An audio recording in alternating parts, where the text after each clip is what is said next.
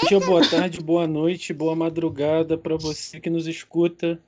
Estamos chegando com mais um episódio do Forever Young, esse podcast magnânimo, estapafúrdio e incrível. Muito guapo.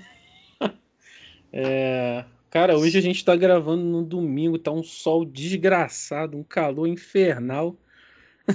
Só queria deixar isso registrado aqui, porque puta merda, bicho. Vocês imaginem que se tá assim em Petrópolis, eu não preciso dizer como tá em Salvador, né? Caraca, maluco, tá Então, assim, sinistro. tá, tá um calor assim, sovaqueira de Satã. Tá sinistro, sinistro. E você tava fazendo o que nesse domingão de sol em Janeiro? Além de perder a hora de gravar o podcast. Filho da puta. Eu vou estarrar também, vai se lear. Depois de perder a hora, o caralho, que a gente tá duas semanas tentando gravar e o Jordan desmarcando. Ó, mas assim, são desmarcações sérias, porque o Jordan é uma pessoa muito requisitada, entendeu? E a minha agenda tá uma loucura. Mas, respondendo a sua pergunta, amor, que, eu estava fazendo no meu domingo? Rapaz, eu tive um surto meio Mrs. Dalloway hoje, sabe? Tipo, eu, eu trancei o cabelo, eu peguei a minha cestinha, eu botei minha máscara, eu desci, eu fui na feirinha de alimentos orgânicos. Fui fazer feira e fazer comida, basicamente, só isso. Tá certo. Faltou só ter flores para fazer um arranjo aqui, mas assim, enfim, não é? É, eu tava aqui curtindo um Barões da Pisadinha nesse domingo de sol, esperando a hora de gravar depois do almoço. O que, que é isso? Caraca, maluco, tu mora em que planeta?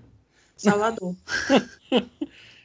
Pô, maluco, fenômeno da música popular brasileira. Depois tu procura aí no YouTube. Barões da Pisadinha? É.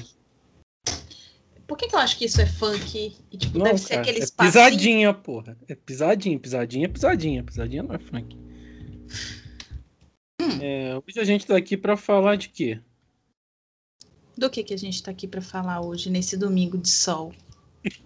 Vamos falar quase uma continuidade, né, do que a gente falou na nossa última live, que foi uma questão sobre clínica, né, mas aqui quase um, uma licença poética de um cartas a um jovem terapeuta, né, dando um, um zap para um jovem terapeuta. É, porque a nossa época é meio diferenciada, né?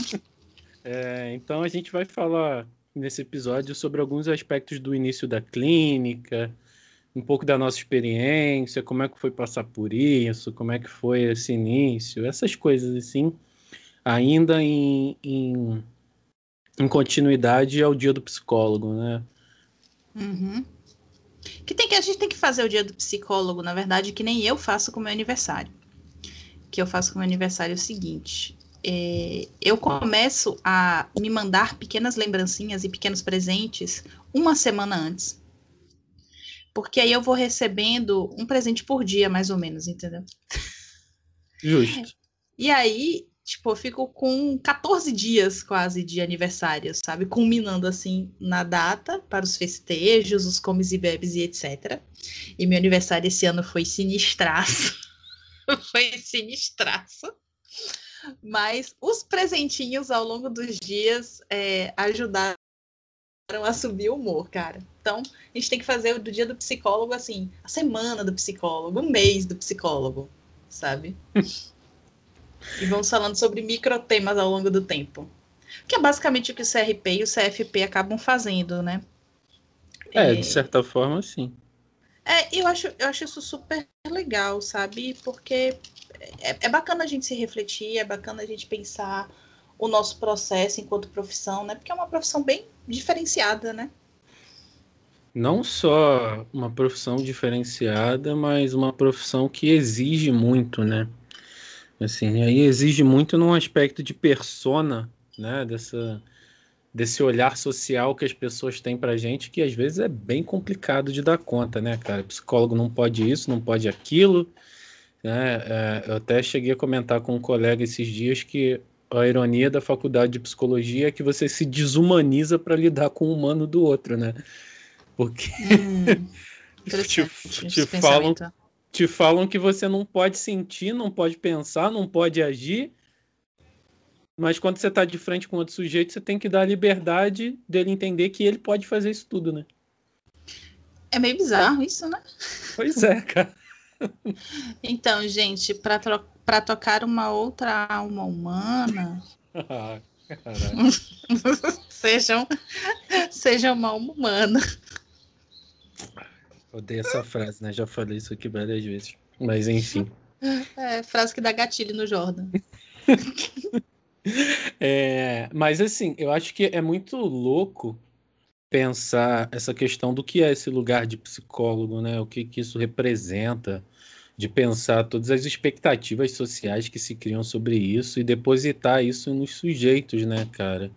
É, quando eu estava no início da graduação, isso lá em 2011, uma das principais coisas que se dizia era, por exemplo, que psicólogo não poderia ter tatuagem, né? E olha que nem faz tanto tempo assim. E as pessoas já tinham bastante tatuagem na época mas porque isso de alguma forma poderia despertar qualquer tipo de, de relação ali com o sujeito, né? Trazer alguma significação, trazer algum pensamento para o sujeito que tem contato com isso, que está ali na tua frente, assim. É. E, e se você parar para analisar, cara, isso é uma coisa tão idiota, né? Porque, assim, tudo no setting pode despertar alguma coisa no paciente. Desde cor da parede, temperatura que tá a sala, né? Cor da som. parede, móvel, som, o prédio, o bairro no qual o, o, o consultório estiver localizado, né? Consultório, clínica, whatever, lugar que você atende. Né? Isso se você não for acompanhante terapêutico, né? Em que você vai ao, ao local, né? É, mas tudo vai causar uma impressão naquela pessoa, sabe? E é, eu também já ouvi várias coisas sobre, sobre a nossa imagem, né? Entre elas, as coisas que mais comumente eu ouço são: você não tem cara de psicóloga. Tipo, eu quero muito entender o que é cara de psicóloga. Aonde está essa você... descrição perfeita, né, da, da cara né? do psicólogo. e você não tem cara de psicóloga junguiana. Isso me dá gatilho, tá ligado? Porque eu acho que as pessoas esperam que eu esteja de bata, de saião hippie, entendeu? Olha, mas e... essa eu acho que eu fico até feliz. Você não tem cara de psicólogo junguiano? Que benção, irmão. Que bom, irmão. mas, mas é foda, sabe? Porque, tipo, o que é isso de, de, de ter cara de psicólogo?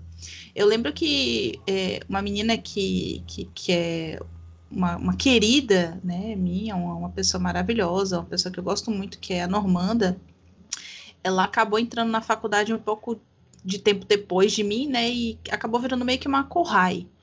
Uh, e aí, de vez em quando, é, quando ela ainda estava na faculdade, ela tipo, ela me pedia monitoria para ensinar alguma coisa dela de sobre Jung e tal, e a gente às vezes conversava.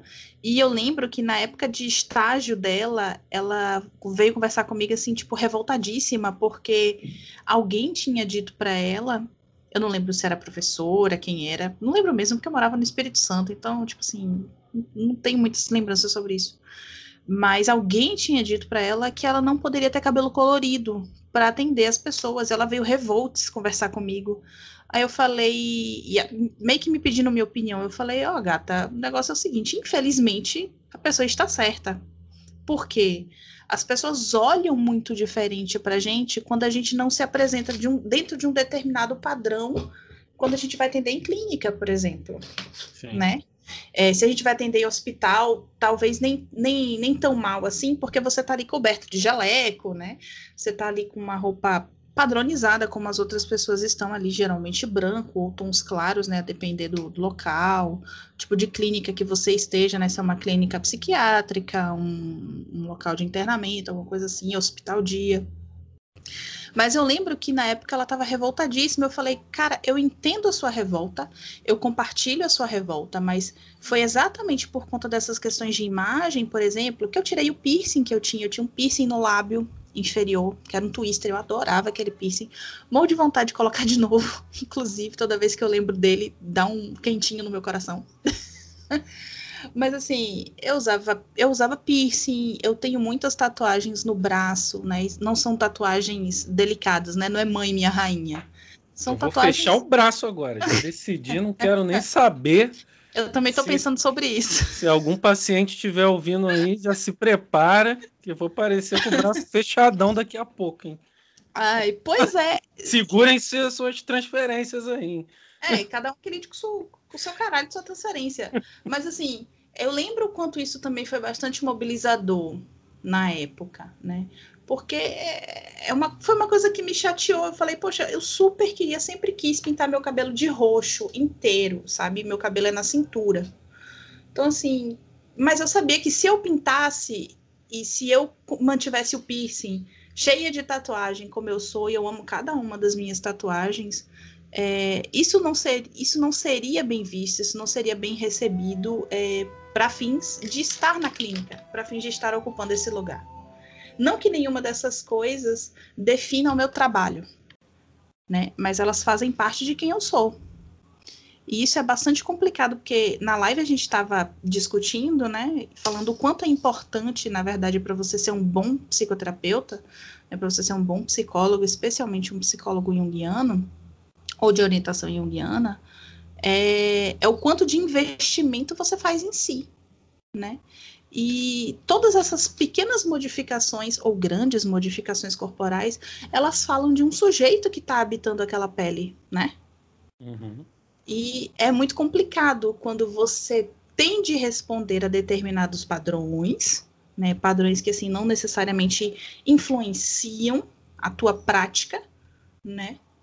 É, e você não pode, digamos assim, expressar essa a tua identidade, a tua desculpa, originalidade ou alguma coisa assim, né? Usem a palavra que quiser aí, porque isso pode incomodar o outro. Mas eu tô falando de, de, de, modificações corporais suas, tá? Não tô dizendo de você usar uma camisa nazista, uma camisa fascista, ou você ter uma tatuagem de uma, de uma suástica nazista. Não estou falando sobre essas coisas que atingem o outro. Eu estou falando de você ter modificações corporais que são pertinentes a você, né? Sim, símbolos que de alguma forma até fazem um sentido para você, né? Não essa coisa Sim. que é, é, necessariamente atribuída de uma agressividade ao outro, né? Por Sim. si só. Sim. Né? Quer dizer, por si só não, né? Uma agressividade problema. que foi adquirida, né? Pra, é. pra esses Aí quando você tem uma tatuagem zona de, de, de, de uma suástica nazista e você é um nazi e você tá ali atendendo e tá com a tatuagem à mostra, aí eu já vejo problema, né? Passa. Mas assim, sei lá, você tem uma, uma tatuagem de, de flor, você tem qualquer tipo de tatuagem, né? Seja ela pequena ou grande, isso não deveria influenciar a tua prática nesse sentido mais, a, mais técnico. Até porque, cara, assim, eu conheço psicólogos que são assim certinhos, né, no sentido de uma imagem muito muito norm normal, bom, se é que dá para usar esse termo, mas enfim, né? Tá lá sempre com, eu vou falar camisa social, mas eu sempre atendo de camisa social 99% das vezes, mas tá lá sempre com a camisa social, a carinha do bom moço e tal, e faz merda pra caralho na prática. Assim, merda pesada, tem a carinha assim do, do de um bom velhinho, saca? Mas na prática. Ou de um, ou de um jovem sábio, né, no, no YouTube. Na prática tá fazendo merda. Então, assim, é, é, inevitável que às vezes as pessoas olhem para isso, mas eu acho que isso hoje se diminuiu um pouco, sabe?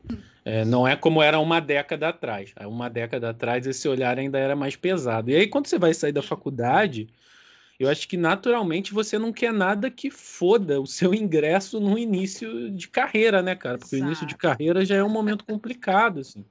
Você já tem que dar conta de arrumar lugar para atender, né? Você já tem que dar conta de arrumar pacientes, você já tem que dar conta de é, saber se você está fazendo um bom trabalho. Então, ter, ter qualquer tipo de, de detalhe mínimo que seja, mas que de alguma forma atrapalhe esse processo, é bastante angustiante, né? Não dá para pensar isso sem uhum. angústia. Assim, mas eu acho que hoje, no geral, essa questão do cabelo colorido ou da tatuagem já é bem mais aceita para esse lugar que a gente ocupa. Assim. Óbvio que ainda tem algum estigma. Sim. Né? As pessoas ainda têm um certo preconceito com isso. mas eu acho que isso está sendo cada vez mais absorvido naturalmente, sabe? É bem melhor do que já era uma década atrás, sem sombra de dúvidas. Assim. Sim, tá, tá bem mais leve. Tipo, tanto que ano passado, eu nem, nem sei, século passado, década passada, milênio, atra, milênio atrás, porque com essa Uma quarentena eu, pandemia eu perdi. No, eu, é, antes da pandemia, eu perdi a noção total de tempo. Então, assim, antes da pandemia, o último show do Bon Jovi que teve no, no, no Brasil, eu fui no, no, no show de Recife. Tipo, eu gosto muito da banda desde que eu tinha 11 anos de idade, sabe? É, o que não é muita coisa, porque o Bon Jovi é mais velho do que eu àquela época, quando eu conheci, né? É, mas para mim foi a realização de um sonho ir para o show, sabe? Eu tenho o costume de viajar para ir para show sozinho, eu sempre fui meio porra louca, assim.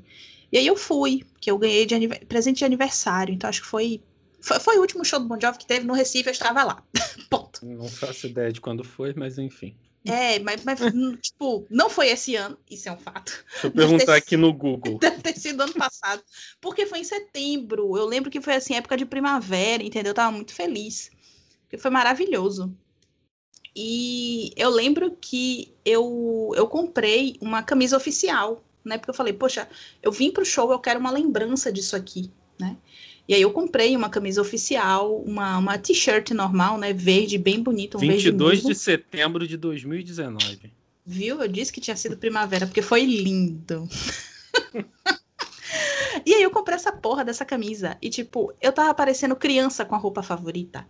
Na semana seguinte que, que, eu, que eu tava atendendo, tipo, eu saí com a minha com a minha camisa do Bon Jovi oficial, porque eu tava muito feliz. Então, tipo, eu fui atender de camisa do Bon Jovi. E, tipo, eu chegava na clínica, eu trabalhava em. em trabalhava assim, na clínica não. Eita, Veloz e Furioso Salvador. Alô, Toreto! Ah, eu! Enfim, eu, eu sublocava a sala numa, numa dessas clínicas, né, de, de, sublocação de salas. E eu lembro que quando eu cheguei, as pessoas me olhavam assim, tipo, muito estranho, sabe? E, ah, nossa, por que, que você veio com essa roupa? Eu falei, porque é minha. Ué, não era pra vir, não? Pode vir, não? Sabe? É... E eu tava muito feliz. Tanto que alguns pacientes, quando entraram na sala, e falou: Nossa, você foi pro show do Bon Jovi, não sei o quê, não sei o quê. Isso também. Causando gatilho acho... no paciente já. É. Mas essa que é a paciente, parte porra, eu não pude cara, minha você... vida é uma bosta. Minha... não. Perigoso, cara. Sim, mas perceba, a parte interessante é que, por exemplo, são essas pequenas coisas que às vezes fazem, fazem de você quem você é, né? Meu amor por música, minha paixão por música, minha paixão por Bon Jovi e, e tal, é, que de repente fazem uma conexão com aquela pessoa, né? Então, eu tive pacientes que, tipo, nossa, super queria ir, é tudo isso mesmo, é bom mesmo, e pacientes de primeira vez também, sabe? São as pequenas coisas que, que, que você tá ali e que, querendo ou não, vai dar uma impressão no seu paciente, né? O fato, por exemplo, de, de eu gostar de mochila, sabe? Eu geralmente não vou trabalhar com, com, com, bolsa feminina, né? Bolsa tiracolo. Eu vou trabalhar de mochila, porque eu preciso levar meu estojo, eu levo meu caderno e eu detesto ficar sobrecarregando um ombro só. Hã? Game Boy. Sim, às vezes, né, para esperar entre um paciente e outro, eu ligo na tomada, sento lá e, tipo, vou jogar, sabe? Mas a minha mochila, por exemplo, ela tem uma determinada estampa, aquela mochilinha assim coloridinha e tal. E aí uma paciente, uma vez, ela me viu com a, com a mochila na sala, né? Tipo, eu fui pegar um estojo para guardar alguma coisa.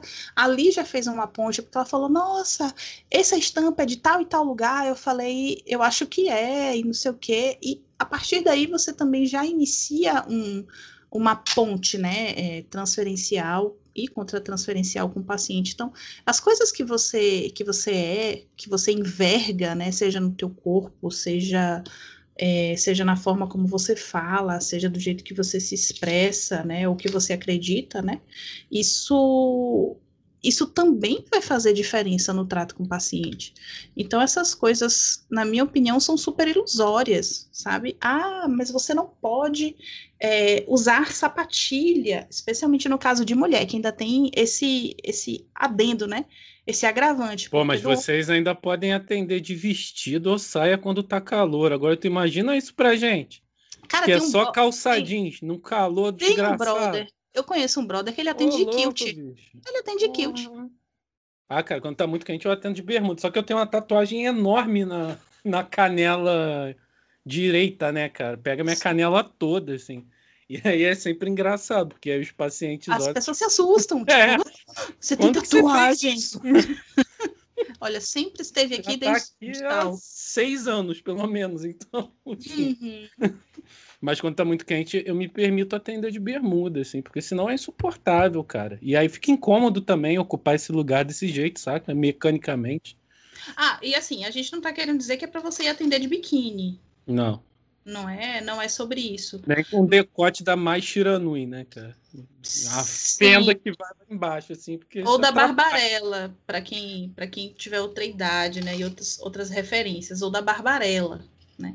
Não é sobre isso. É, é sobre você também não ser tão, é, tão rígido com, essas, com, esse, com esse dress code, sabe? Quer ir atender de, de, de t-shirt? Vai atender de t-shirt, cara. Quer ir atender de calça? Quer ir atender de saia? Desde que não seja uma micro saia, né? Porque a gente também lida com essas questões de fantasia e tal. E a minha porta do quarto abriu, sabem os deuses por quê. Ô, boa noite pra quem é de bom bom dia pra quem é de bom dia. É basicamente isso aí. Às vezes a galera quer participar. É, enfim, mas não, não é sobre. A gente sabe que determinados locais eles pedem determinados tipos de roupa, né? Você não vai para um hospital psiquiátrico, por exemplo, de mini saia e cabelo solto. Né? Você vai de cabelo preso, você vai evitando brinco grande, porque existem, existem coisas que fazem, digamos assim, um sentido para isso.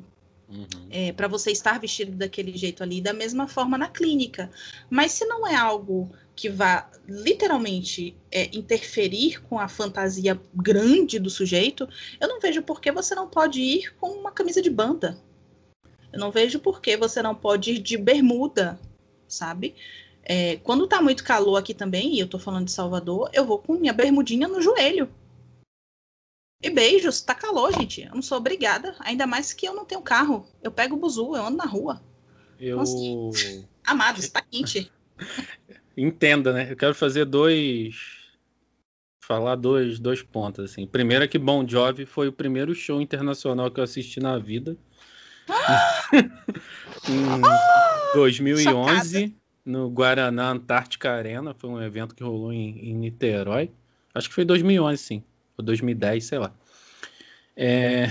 E segundo que quando a gente pensa na psicologia analítica, né, o terapeuta é talvez a maior ferramenta, né, o terapeuta e a sua personalidade, talvez seja a maior ferramenta que existe dentro de um processo psicoterapêutico, né? Por isso que quando o Jung não impõe regra no sentido de um manual para clínica, ele está falando que você, com a sua individualidade, vai traçar uma clínica e um processo que está muito dentro do que você tem construído para você também de alguma forma, né? Das suas construções, das suas elaborações, uhum. é, de até onde você for enquanto sujeito. Então, é importante para a gente poder pensar que tem que ser um espaço no qual a gente não seja castrado completamente nesse sentido, né? Porque se a gente está castrado ali, o nosso trabalho não vai ser totalmente efetivo. Não, até porque a gente precisa é, levar o sujeito até onde a gente consegue ir, né? A gente tem um ponto e é, é, dali não passa, uhum. né? Então, se a gente não se coloca também enquanto sujeito, né? Enquanto mostrar para o sujeito, né? Jung fala aquela coisa de que o problema é que as, do, as doenças, né? Elas acabam separando o sujeito da humanidade, né? A, a neurose cria um gap, cria um, cria um espaço de distanciamento.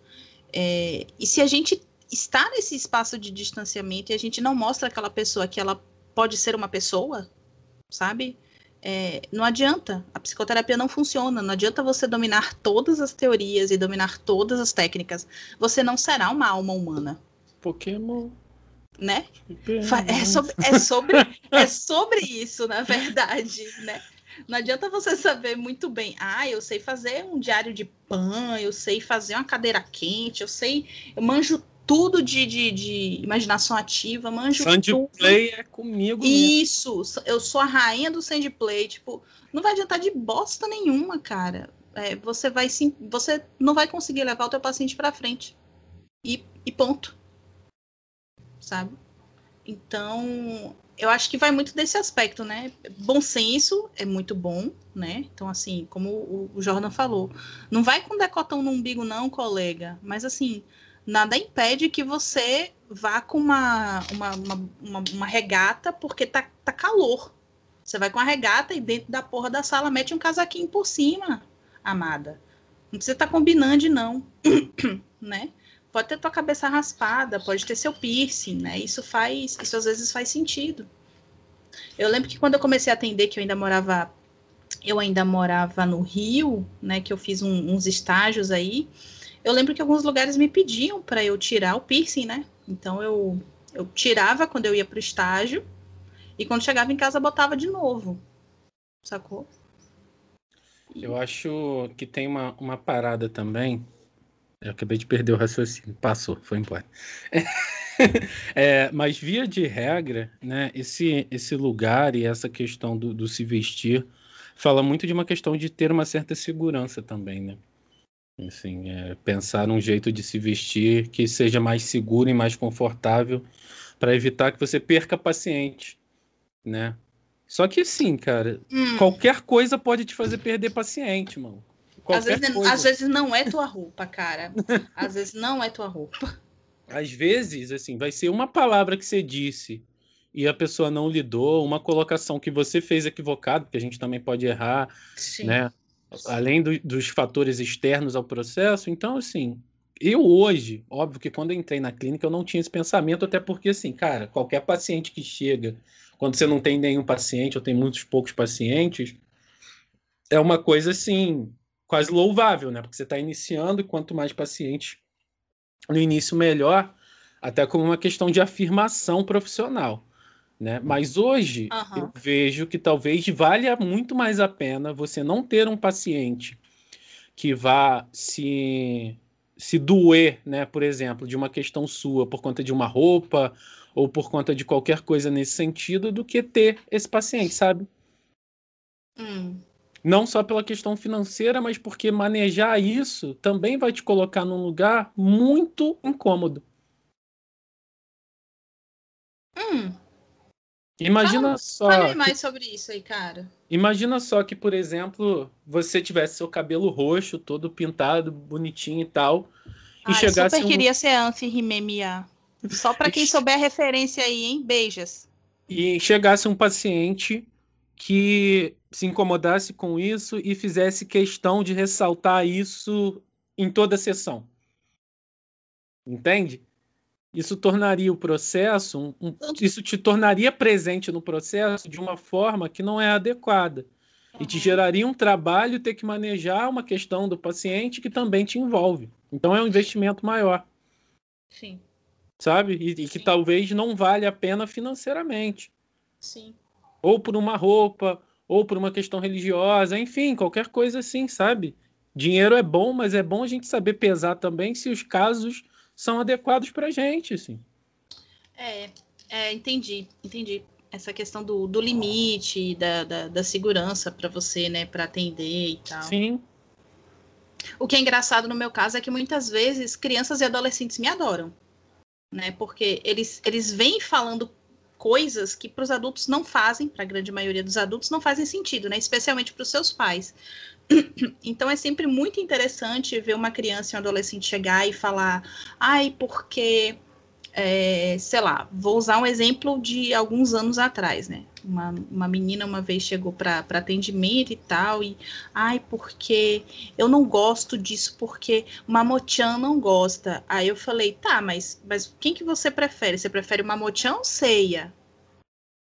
Tipo, a menina olhou para mim com o olho brilhando, sabe? Eu falei a linguagem dela, eu entendi a linguagem dela e eu respondi.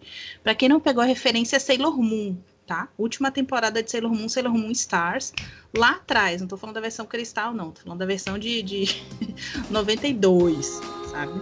A maioria de vocês não era nem nascido. Tem no Crunchyroll. Eu é. era nascido, cara. Eu nasci em 1990. 24 de, de janeiro bateu... de 1990. assisti Sailor Moon na Manchete e assisti Sailor Moon na Eliana e assisti Sailor Moon no Cartoon Network. Sim, pois é. Então, tipo, para ela fez sentido o que para mãe era uma loucura, né? E é muito engraçado ver isso, é muito curioso ver isso, que às vezes as suas escolhas, o que você curte, o que você não curte, quem você é, né? É, no final das contas, vai fazer essa ponte com, com o paciente, vai fazer essa, essa ponte com aquele outro sujeito, né? Mas, obviamente, que você não precisa estar tá ouvindo Moonlight Densetsu na, na, na, sala da tua da recepção. Né? Você pode ouvir no fone de ouvido. Mas na recepção eu acho meio complexo, né? Mas tudo bem. O consultório é seu, você faz o que você quiser. Não, se você quiser não, que tem um código de ética aí a cumprir. Então, você faz o que você quiser, amigo. Fazer, fazer é uma coisa, achar que não vai ter consequência é outra. Justo. Sacou? Então, assim, fazer, você pode fazer o que você quiser, mas se eu souber e for merda, eu vou denunciar. Pode ter certeza que eu serei o primeiro pode, a caguetar. Pode ter certeza. Nossa, X9 aqui, ó, total. Ainda mais se for utilizando psicologia unguiana como justificativa para as cagadas que você anda fazendo. Ai, Jordan, sempre pegando no meu ponto nevrálgico, né? Ai, complexo, senhor. É, essa questão da, da, personalidade né, do, do analista é importante também. Como você está falando de, de algumas de alguns elementos que você tem, né, se associar com a linguagem do paciente, mas não só isso, né? Isso te facilita compreender algumas coisas que ele traz de uma perspectiva um pouco mais completa, eu diria, né? É, eu me lembro de uma paciente que chegou falando de um anime eu não vou lembrar o nome agora, acho que é Violet Evergreen, Evergarden, não lembro agora. É, é, ixi, é, acho que é Evergarden. É bonitinho, e, doído, né? Eu não conhecia, né? Não é conhecia. É doído demais essa porra. E aí que ela, ela, tem um bracinho, rapidinho, que ela tem o um bracinho que ela era um soldado, um negócio isso, assim, né? Isso, isso, isso. Evergarden. Tem, tem toda uma questão de próteses, né? De isso. Modificações sim, sim. biomecânicas, enfim. É, eu não conhecia, né? E aí a paciente trouxe, e aí fui eu lá, né? Ver o anime e tal. E embora eu, eu assista anime, não é a, minha fonte principal de entretenimento na vida, né? Já foi quando eu era mais novo, mas hoje em dia. Nem tá, parece, tá bem... pelo jeito que você falar de Naruto, chega a me dar vergonha. eu vou ficar quieta. É, já gostei mais de anime, assim, mas hoje é o que tá bem mais distante de mim. Hoje eu tô muito mais focado em HQ mesmo, né? É, teve essa inversão em algum momento. Comecei no HQ, comecei, depois comecei a assistir muito anime e agora eu voltei para as HQs, né? E aí fui lá assistir e tal, e pude compreender o que que ela estava trazendo, pelo menos de uma maneira mais próxima, o que ela queria dizer, sabe? Sim. Então, é, é, muito importante, né, quando a gente consegue se apropriar desses elementos que também fazem parte, né, da, da gente enquanto sujeito, uhum. e levar isso de volta para o setting, né, para fazer isso movimentar o processo do, do, do nosso paciente, fazer com que isso sirva de alguma forma, né, e é aí que a nossa personalidade vira ferramenta, né. Sim, a gente precisa estar aberto ao que aquele sujeito está tentando comunicar, né, é, inclu mesmo que seja sofrimento, porque assim, para mim é um sofrimento ver filme, sabe? É, meu marido não entende muito bem, mas hoje em dia ele entende mais, porque eu expliquei para ele o que é ver filme para mim. Pelo fato de eu trabalhar com, com esse olhar acurado sobre o comportamento, sobre causas, sobre como o sujeito se sente, assistir filmes que não sejam tipo pipocão, besterol, sabe? Comédia, ou um filme de ação, é, são, é, é, um processo muito penoso, porque eu passo o filme todo analisando o filme. É, eu não Me... tenho saco pra coisa cult bacaninha, isso. cinéfila, não, mal. Tipo, ah, ai, meu Deus. Fora. É porque é, é, isso que eu tava falando para ele. É o que a gente. É o que eu vivo no meu trabalho. Eu tenho que estar extremamente atenta ao que a pessoa tá falando, a como ela, a como ela se coloca, né, é, nas ações dela, como ela se coloca na fala dela. Então, quando alguém, tipo, ai, vamos ver tal filme, tipo Gente. Vai provocar uma puta reflexão, né, cara? É, sabe? Pra... Curioso. O Jordan sabe que para gravar Coringa foi assim um negócio sofrido. Sofridaço. Você tá falando, cara. Oh. Eu tô pensando aqui o quanto é curioso, né? Que a gente que é, que é profissional de psicologia e que trabalha nessa linha, que é uma linha analítica de fato, né? De analisar os elementos simbólicos uhum. contidos nessas coisas, corre da necessidade de, de, de, fazer esse movimento, enquanto as pessoas que não têm esse trabalho cotidianamente sentem tesão em fazer isso, né? Porra! Sim. tipo, eu tenho, uma, eu tenho um amigo que ele adora ficar lendo coisas sobre serial killers. E no dia que ele me pega para Cristo para ficar conversando sobre isso, eu falo assim, tipo, e as minhas respostas são as mais secas possíveis, eu fico até com pena. Ele fica, não, porque isso assim, assim, assim, não sei o que, não sei o que, é possível isso. Aham, uhum, é possível. Com certeza tem um CID disso. Não, mas vamos conversar, não sei o que. Pô, cara, vamos falar de outra coisa. vamos falar sobre romance, vamos falar sobre qualquer outra coisa, menos sobre isso, sabe? É, é, muito, é, é, muito, é muito difícil. Então, eu sofro, por exemplo, pra caramba quando os meus pacientes falam: Você já viu tal filme? Eu falo: hum, Não, mas assim, pode me contar todos os spoilers. Inclusive, realmente, eu tenho zero problema com spoilers, sabe? Eu acho que eu só tive problema com spoilers uma vez na vida e foi lendo Guerra e Paz, do Tolstói. Então... mas aí não tem como reclamar de um livro que tem quase 200 anos, né, cara? Não, mas não, sim, eu, eu não é, é reclamo. É eu não, não, eu não reclamo, eu não reclamo. Só que o que, o que, que acontece, fazendo, abrindo esse parênteses, já que a gente tocou nesse, nesse episódio, é, eu não me incomodo com spoilers. Só que eu tava gostando tanto do livro que eu falei assim: hum, eu quero ter essa experiência que as pessoas têm de não procurar informações sobre nada sabe? De experimentando e vivendo a coisa à medida que ela se desenrola, sacou? Só que na mesma época que eu estava lendo Guerra e Paz, a BBC estava lançando uma versão nova da série. Né? Acho que foram uns quatro ou cinco episódios. E eu estava baixando. Então eu estava tipo, lendo um pedaço do livro, aí eu assistia um episódio. Só que, é, como eles condensaram a série, acho que em cinco episódios, né? E chegou num determinado ponto X lá que, porra, o, o, o meu personagem favoritaço ali, que era o Bolkonski, Bolkonski morre.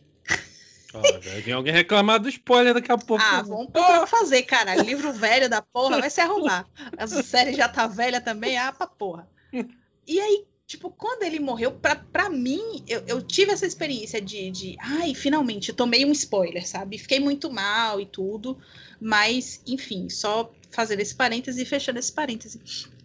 Mas é mais ou menos isso, né? A gente precisa estar tá, tá aberto, por mais que, que seja algo que seja complexo, difícil, penoso. Gente, eu já tive que assistir uns, uns pedaços de Naruto. Eu já tive que assistir Hannah Montana. Date eu... Ah. O jeito ninja de ser. Ah. Cara, Sabe? Naruto é uma coisa perfeita pra clínica, assim. Na moral mesmo. Um dia você tem que ver com seu coração aberto. Não. Tá? Não. Porque. Só se chegar um paciente um dia e me disser isso. Toda... Aí eu vou ter que sentar e assistir, velho. Toda a reflexão, né? Toda a evolução dentro do processo. Eu dei uma entrevista live esses dias, né? Lá pro pessoal do Jornal 140, que a gente estava falando sobre a questão simbólica aí dos animes e tal. E por que, que esses animes são, são importantes de algum jeito, né? É porque neles você tem sempre um desenvolvimento dos personagens quase que completo, né? Você acompanha uma evolução do, dos personagens, assim, quase sempre de, de pessoas é, que não dão conta de ser quem são, dos poderes que têm, até se desenvolverem, né? É, até alcançarem um patamar mais evoluído. Então você tem ali toda a jornada do herói fazendo é analogia fechada. simbólica, que, exatamente, com o ego. Já, já fazendo a minha crítica às HQs, né? Que tem, tipo, mil universos paralelos e nada nunca se fecha, tá tudo sempre muito aberto, né? é, pelo menos o mangá, ele, no mangá você tem, né? Mangá, anime, você tem, digamos, esse ciclo, né? Essa situação de, de, de começo, meio e fim. Tipo, olha, fechei isso? Como a gente costumava dizer na faculdade, fechei a gestalt disso Fechou aqui. a gestalt, exatamente. E aí, a partir daí, você consegue se reconhecer, né? Nesse movimento. Né? E saber que, assim, mesmo que chegue num, num momento que seja um certo ápice, daqui a pouco uma coisa nova surge e te faz ter que se movimentar de novo né? Que é algo que de fato não ocorre nas HQs, né? É, as histórias são ad eterno de alguma forma, né? Isso é meio foda mesmo, né? Por isso que tem que ter, tem que ter é, tantos reboots, né? Para essas histórias poderem ser atualizadas, porque senão elas perdem o sentido total, né? É... Sim. Sim. Vamos passar um pouco para os aspectos da clínica, assim. Eu queria falar disso. Mais, te que... mais tecne e metodologia, bora? Não, não, não necessariamente nesse sentido, mas assim, que, a gente falou um pouquinho disso na live e eu queria trazer para cá. Hum, do que, que, você considera como uma formação boa, né? O que, que você considera que é necessário para formar um bom psicólogo, alguma coisa assim?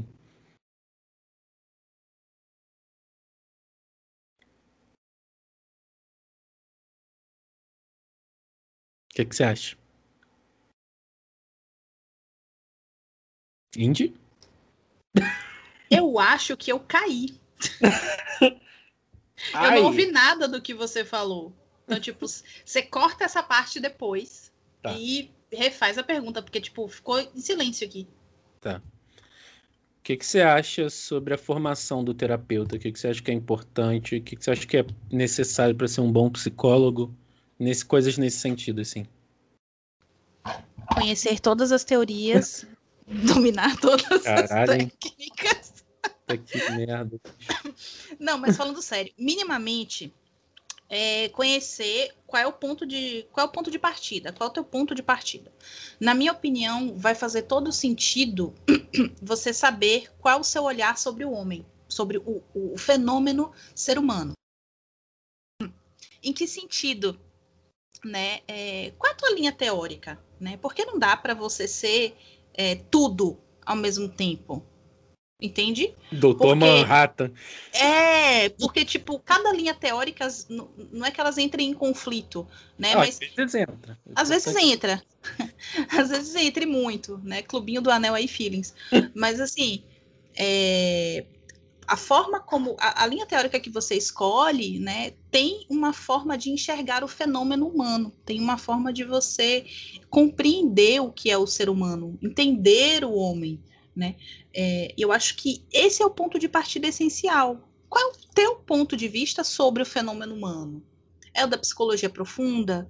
Ou é, ou, de, ou é de uma psicologia que não lida com essas questões mais da ordem da profundidade, né? Como psicologias do inconsciente, por exemplo. Né? Psicodinâmicas, né? né? Isso.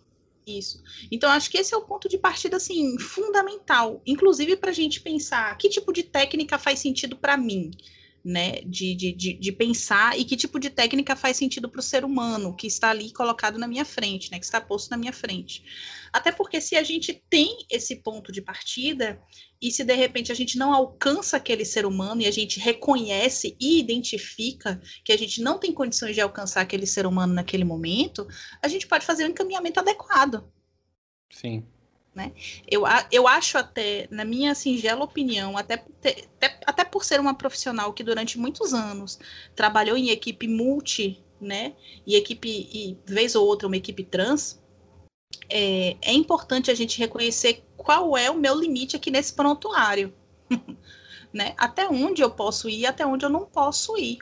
Até onde eu preciso estar atenta, por exemplo, para encaminhar um paciente para uma outra, para uma outra pessoa, para um outro profissional e sinalizar isso, né? Seja esse profissional de psicologia ou seja um, um, um profissional de outra área. Então, eu acho que esse é o ponto essencial, sabe? Se for de psicologia, é importante lembrar sempre que o paciente nunca vai além de onde o terapeuta chegou, né? Então, Sim. assim, se você está esbarrado com as suas questões sobre algum assunto, é, e o teu paciente traz algo sobre aquilo e você percebe que o caso não está andando, talvez o problema seja você não ter dado conta ainda. Né? Você não está lá no teu processo psicoterapêutico, não está lá na tua supervisão, né? Então, às vezes é bom olhar para isso também, assim, porque o teu paciente não vai além de você nesse sentido, porque você pode projetar suas questões ali e travar o processo psicoterapêutico do outro, assim, né? empacar geral, né? Sim. Aquilo que está acontecendo sobre aquelas questões que estão sendo postas, assim. Uhum. É, eu acho que essa, essa parada da formação e, e de ter um norte teórico facilita muito. E mas é fundamental entender que só a graduação de psicologia não te faz um bom profissional, assim. Só ter um pedaço de papel não serve para porra nenhuma, sacou? Uhum. É, não, não quer dizer que só ter um pedaço de papel te faz um, um, um bom psicólogo. Assim, isso se dá pelo empenho e pelo ofício que você faz em você mesmo, né? De estudar, aprender. Isso se faz muito na prática também. No início é comum estar inseguro e necessário estar inseguro, assim, porque eu teria medo de um psicólogo que tem nem um mês de formado e acha que tem culhão para dar conta de casos muito delicados, assim, sabe? Bicho, até quando o caso não é delicado, que, que entra pela minha porta e a pessoa começa a falar um negócio, eu boto a mão na cabeça assim, mentalmente, né? Porque não vou. Aquele meme do Homem-Aranha com a mãozinha na É. cabeça. assim. Eita, o que, que eu faço aqui com esse caralho que essa pessoa tá me dizendo? Irmã, procura, vai, vai tomar um banho de pipoca, filha. Mas é, até hoje, a gente que já tem um pouquinho mais de, de, de tempo de estrada, eu tava contando isso, né? Não só no, Insta, no meu Instagram profissional, mas contando, porque eu nunca tinha parado para reparar. Tenho oito anos já de formada. Então, tipo, são oito anos, mas é, um ano e meio, digamos assim, antes de, de estágio, né, de atuação profissional. E, porra, tem toda pessoa que chega, e, e aí é que é o barato da coisa, né? É a gente conseguir reconhecer isso. Toda pessoa que entra no consultório, que vem falar comigo, eu não sei o que, que tá rolando com a pessoa, né? Tipo, ela, ela fala uns negócios, óbvio que a gente... Óbvio que eu não tô falando no sentido nécio da coisa, né? Tipo, não saber é, que aquilo ali, de repente, é um, é um complexo materno mal resolvido, um complexo paterno meio truncado, né? Não, não é você não reconhecer mi- mitemas, mitologemas ou padrões, né? É, de funcionamento de complexo ou arquetípico ali. Mas é de você olhar para outro sujeito e falar assim, rapaz, eu não sei o que está acontecendo com essa pessoa, né? E o lugar de não saber, é, eu acho que ele abre para gente a oportunidade para gente ouvir o outro, Verdadeiramente. Com outro, né? Isso, verdadeiramente, né? Sair de uma relação eu e objeto, né?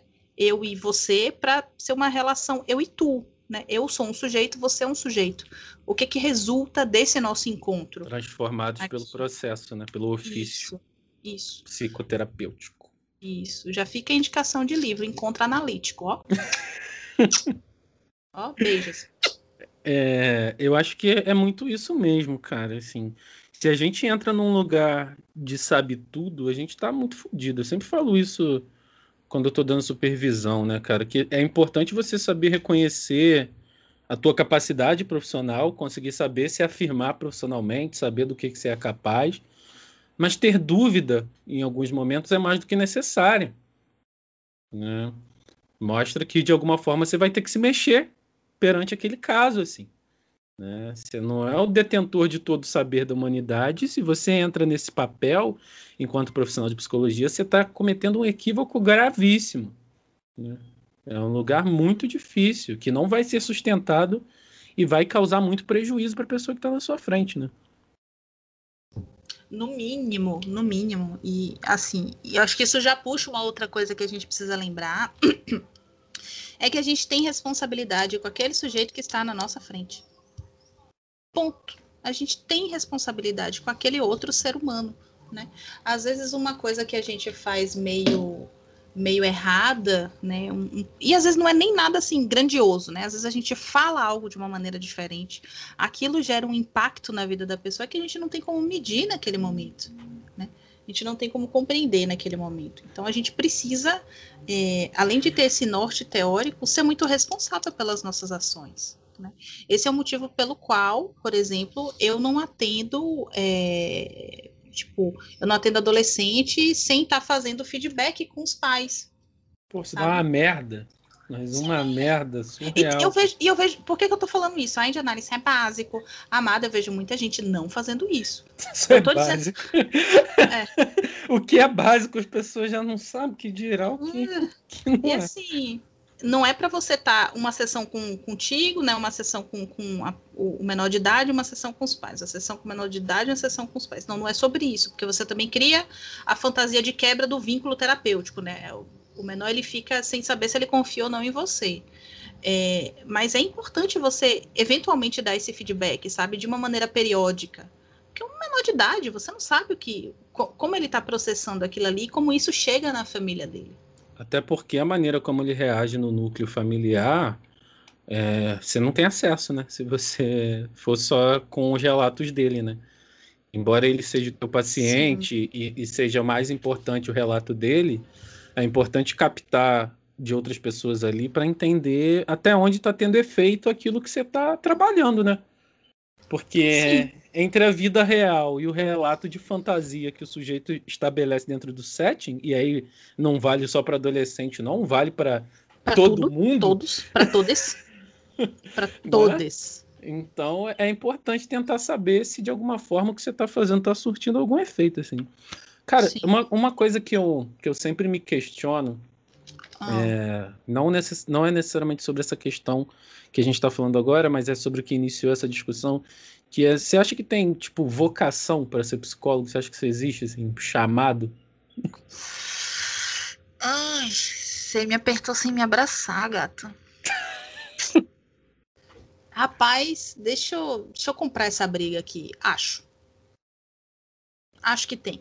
Mas é uma vocação que eu considero uma vocação diferente do. Ai, eu super adoro ouvir as pessoas. Psicologia por amor, né? Psicologia por amor. Meu ovo é, não é esse tipo de vocação, mas é uma, uma vocação no sentido de ser chamado mesmo, sabe? De estar ali naquele lugar é, para entrar em contato com o outro. Né? Por mais difícil que isso seja, por mais complexo que isso seja, né? Porque a vocação, ela não necessariamente, ela, na minha opinião, tá? A vocação não necessariamente fala de um desejo, fala de um chamado. E aí é que está o problema, né? Uhum. Vem do, do, do, latim vocácio, né? O vocatio, dependente de, depend, depende é, do tipo de latim que você está falando, né? Latim clássico, etc. Ter um marido que é linguista é uma bosta. Então, você não pode nem errar na porra do latim, uma língua morta. Mas, enfim. É, que não é pode uma... nem se defender, né? não vai nem ficar puto assim, tipo, ah, errou, é... foda-se, tomou. Exatamente. Eu só irrito ele quando eu uso aquele joguinho Objection, que ele ele é advogado. Porra, Phoenix Wright, cara. Eu amo esse jogo, mano. Na moral, cara. Ele odeia. Porra, eu comprei pro Nintendo Switch, cara, na promoção. Eu jogava muito no Game Boy Advance. Comprei agora, eu tô viciado de novo. Pô, esse jogo é lindo. Quem não jogou, jogue, cara. Phoenix Wright. É, é, um jogo que você é um advogado. E aí você tem que defender os seus, seus, seus pacientes. Ei, atalho! Você tem que defender os seus clientes no, no tribunal, assim, apresentar é. as provas dos casos, é maneiro pra caramba. Mas, enfim, é, eu acho que é uma coisa muito de, de, de, vocação, no sentido de chamado, né? Às vezes você tem uma predisposição a, a, a ter um determinado comportamento, ter um determinado, uma determinada postura, de fazer algo muito bem, né? Não é só, ah, eu ouço os outros muito bem, mas às vezes você tem uma postura humana né? Que é essa postura de, de, de, não julgar, de você estar de você estar ali integralmente com as pessoas, né? De você ouvir. Porque quando a gente fala de uma escuta clínica, as pessoas acham que a gente senta lá e fica ouvindo a pessoa falar. É, é, a escuta clínica é uma escuta muito diferenciada, ela é muito fina, ela é muito diferente, né? É o que torna a gente assim meio vou usar essa expressão, me desculpe, mas assim, é o que torna a gente meio oráculo, meio bruxo, na opinião das pessoas que estão do lado de fora, né? Personalidade humana. Sim, por exemplo, a é, demitir é, a pessoa que trabalhava comigo. Mas por que, que você demitiu a pessoa que trabalhava com você? Poxa, porque ela estava. A gente teve uma discussão sobre uma coisa X e ela acabou quebrando, tipo, sem querer, né? É, o meu vaso favorito. Qualquer pessoa, né? Isso não é nada. Isso, ah, poxa, que besteira. Mas quando você tem uma escuta e um olhar diferenciado sobre o outro, você consegue enxergar pequenos pontos de agressividade ali, né? Então você fica meio, hum, será que é interessante eu ter essa pessoa perto de mim que vai arrebentar minhas coisas? Quebrar minhas coisas que são importantes para mim, né?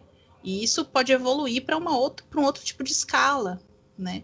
Então, quando a gente fala assim, ah, leia os sinais, às vezes a pessoa tem esse chamado que é interessante que ela consegue identificar os sinais, que ela consegue identificar uma padronagem de comportamento na, na tessitura daquele sujeito.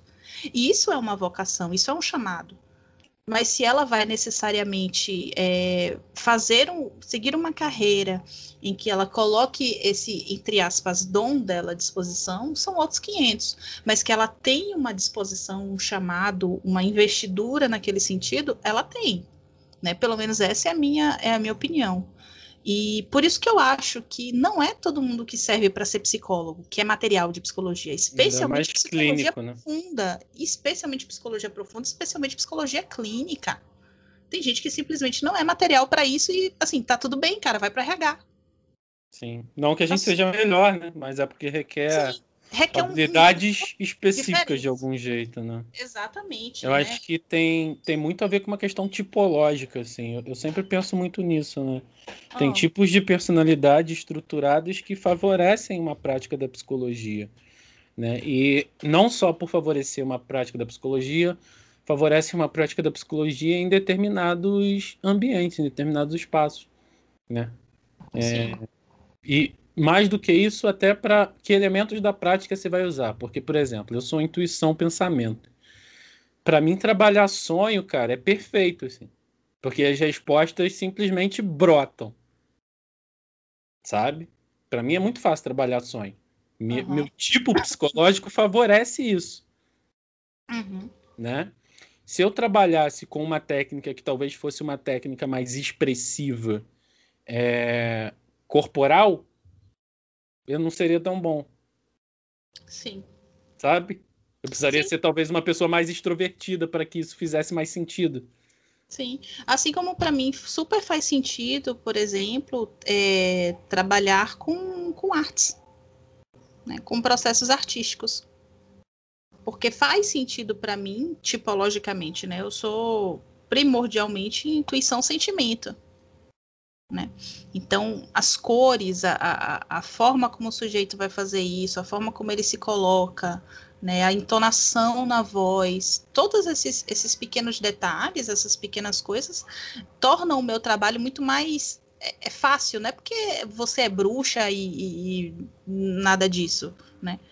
Pelo menos não dentro da clínica. Mas é, é porque é possível fazer essa leitura da pessoa de acordo com a minha facilidade, né? Se eu tenho uma facilidade, que é basicamente isso que, que, que eu disse, né? Se eu tenho uma facilidade para trabalhar, é, sei lá, com, com tesouras, o que, que eu vou estar tá usando estilete? Sim. Sabe? Usando uma comparação bem bobinha.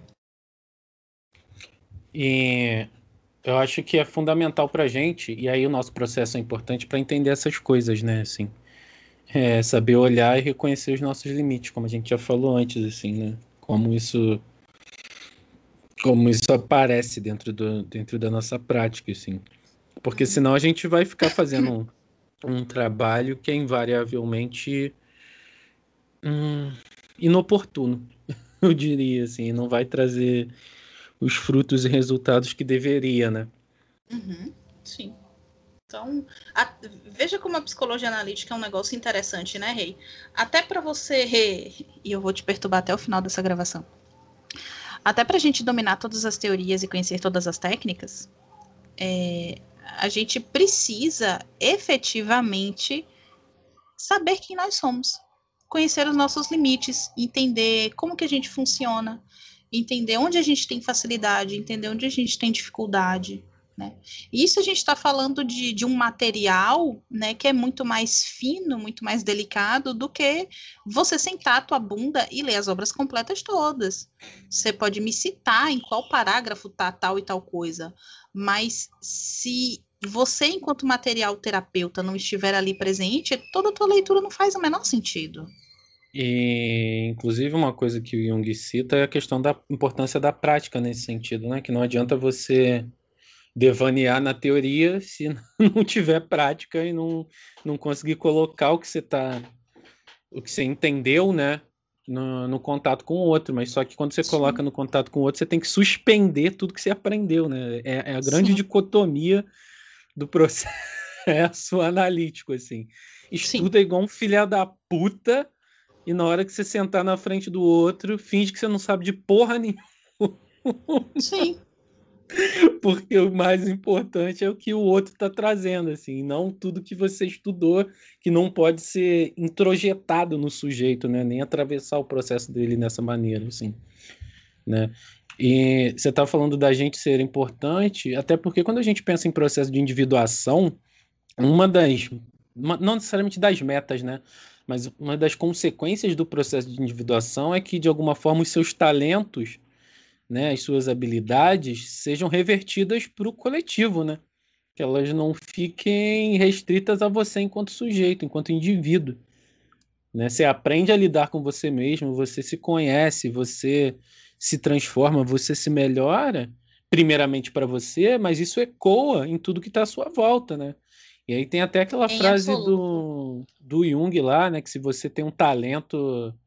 Pô, como é que é? Não lembro agora, mas é uma frase que a galera usa muito. Se você tem um talento, você tem meio que uma obrigação né, com, com a sociedade, e, e é meio isso, assim. Essa frase vem nesse contexto. Né? Quanto mais você se desenvolve, de alguma forma, reverberar isso no coletivo é, é importante. Né? Porque Sim, você já deu o teu sentido próprio para isso. Né? Isso já fez sentido para você, então você pode florescer isso no coletivo para que isso faça sentido em outras pessoas, né? De alguma forma. Sim. É. Isso é que é o bacana, né? Então, tipo, real, galera. Estuda, busca conhecimento, entendeu? Estuda muito, porque, especialmente psicologia analítica, não que as outras abordagens você não precise estudar, mas é que o rol de conhecimentos que você precisa ter em psicologia analítica é muito, muito maior, né? Sim. Isso porque a gente está falando só o conhecimento de base, a gente não está falando desses outros conhecimentos que a gente citou aqui, que é tipo, você já assistiu tal coisa? Você já leu tal coisa? Né? Que, que o paciente traz para você do mundo dele e você, tipo, não necessariamente sabe, né? Mas além do estudar muito, de ter muito é, é a, a, teoria na, na ponta da língua, afinado, afiado, né? É importante também esse, esse processo de investimento e cuidado consigo. Né? Porque é um trabalho muito delicado, muito delicado. Então, você que está aí se formando agora, é, saiba que você sai da, da, da, universidade sabendo o geralzão de tudo, né? É uma, é uma básico provinha, do básico. É uma exatamente, é uma provinha. Você vai, não sei, não sei se já foram em uma sorveteria, mas assim, ai, deixa eu provar uma colherinha desse, um desse, um desse. É isso que você vai fazer na faculdade. Quando você sai daí, é importante é, você buscar uma formação mais aprofundada naquilo que você considera importante, naquilo que você considera como norte do teu trabalho. Né? Você não tem que ter escolhido psicanálise no primeiro semestre da faculdade, mas no nono já é importante que você tenha um direcionamento mínimo para onde você vai. Olha, gosto da sistêmica, gosto de comportamental, é, gosto disso, gosto daquilo, né? E que você já vá procurando se encaminhar para esses outros locais, para que você possa efetivamente estar ali com maior profundidade de teoria. E o fato de você ter feito uma pós-graduação, de você ter feito um mestrado, de você, enfim, estar tá nesse processo de estudo, não quer dizer que ele se findou né? Não pode se findar assim. É, eu posso falar até por uma experiência pessoal, né? Que há um, algum tempo assim eu já me sentia um, um, tanto estagnado com relação à teoria, né? Já sentia que eu tinha chegado num patamar que já estava ficando desconfortável porque eu não estava me movimentando mais no sentido de aprender coisas novas, assim. Né, isso tem, tem sido.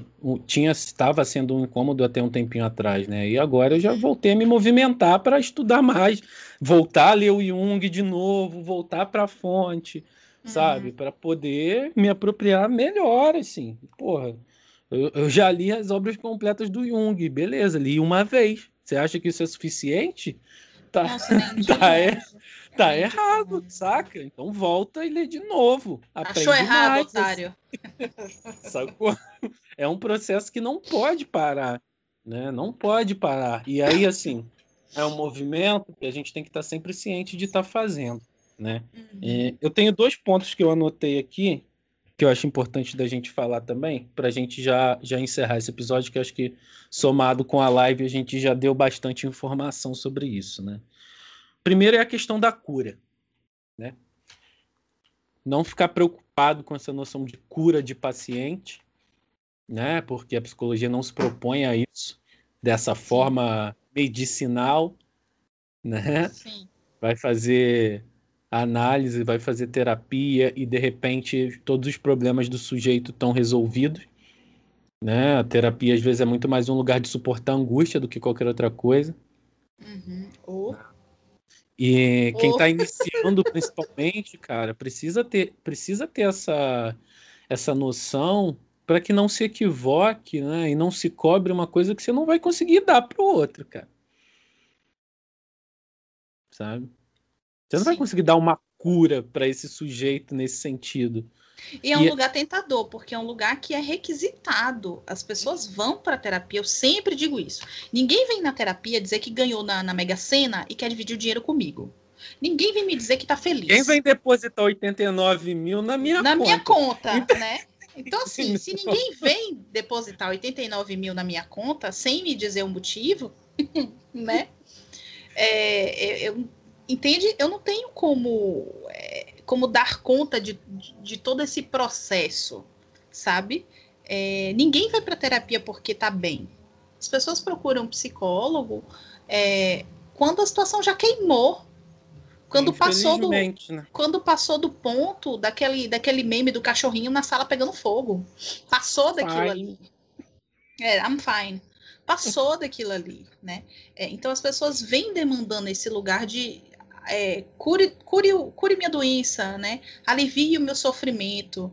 E assim, eu sou, tipo, eu sou psicóloga sincerona. Eu falo, olha só, não posso lhe prometer absolutamente nada. Eu posso prometer estar com você durante essa jornada inteira.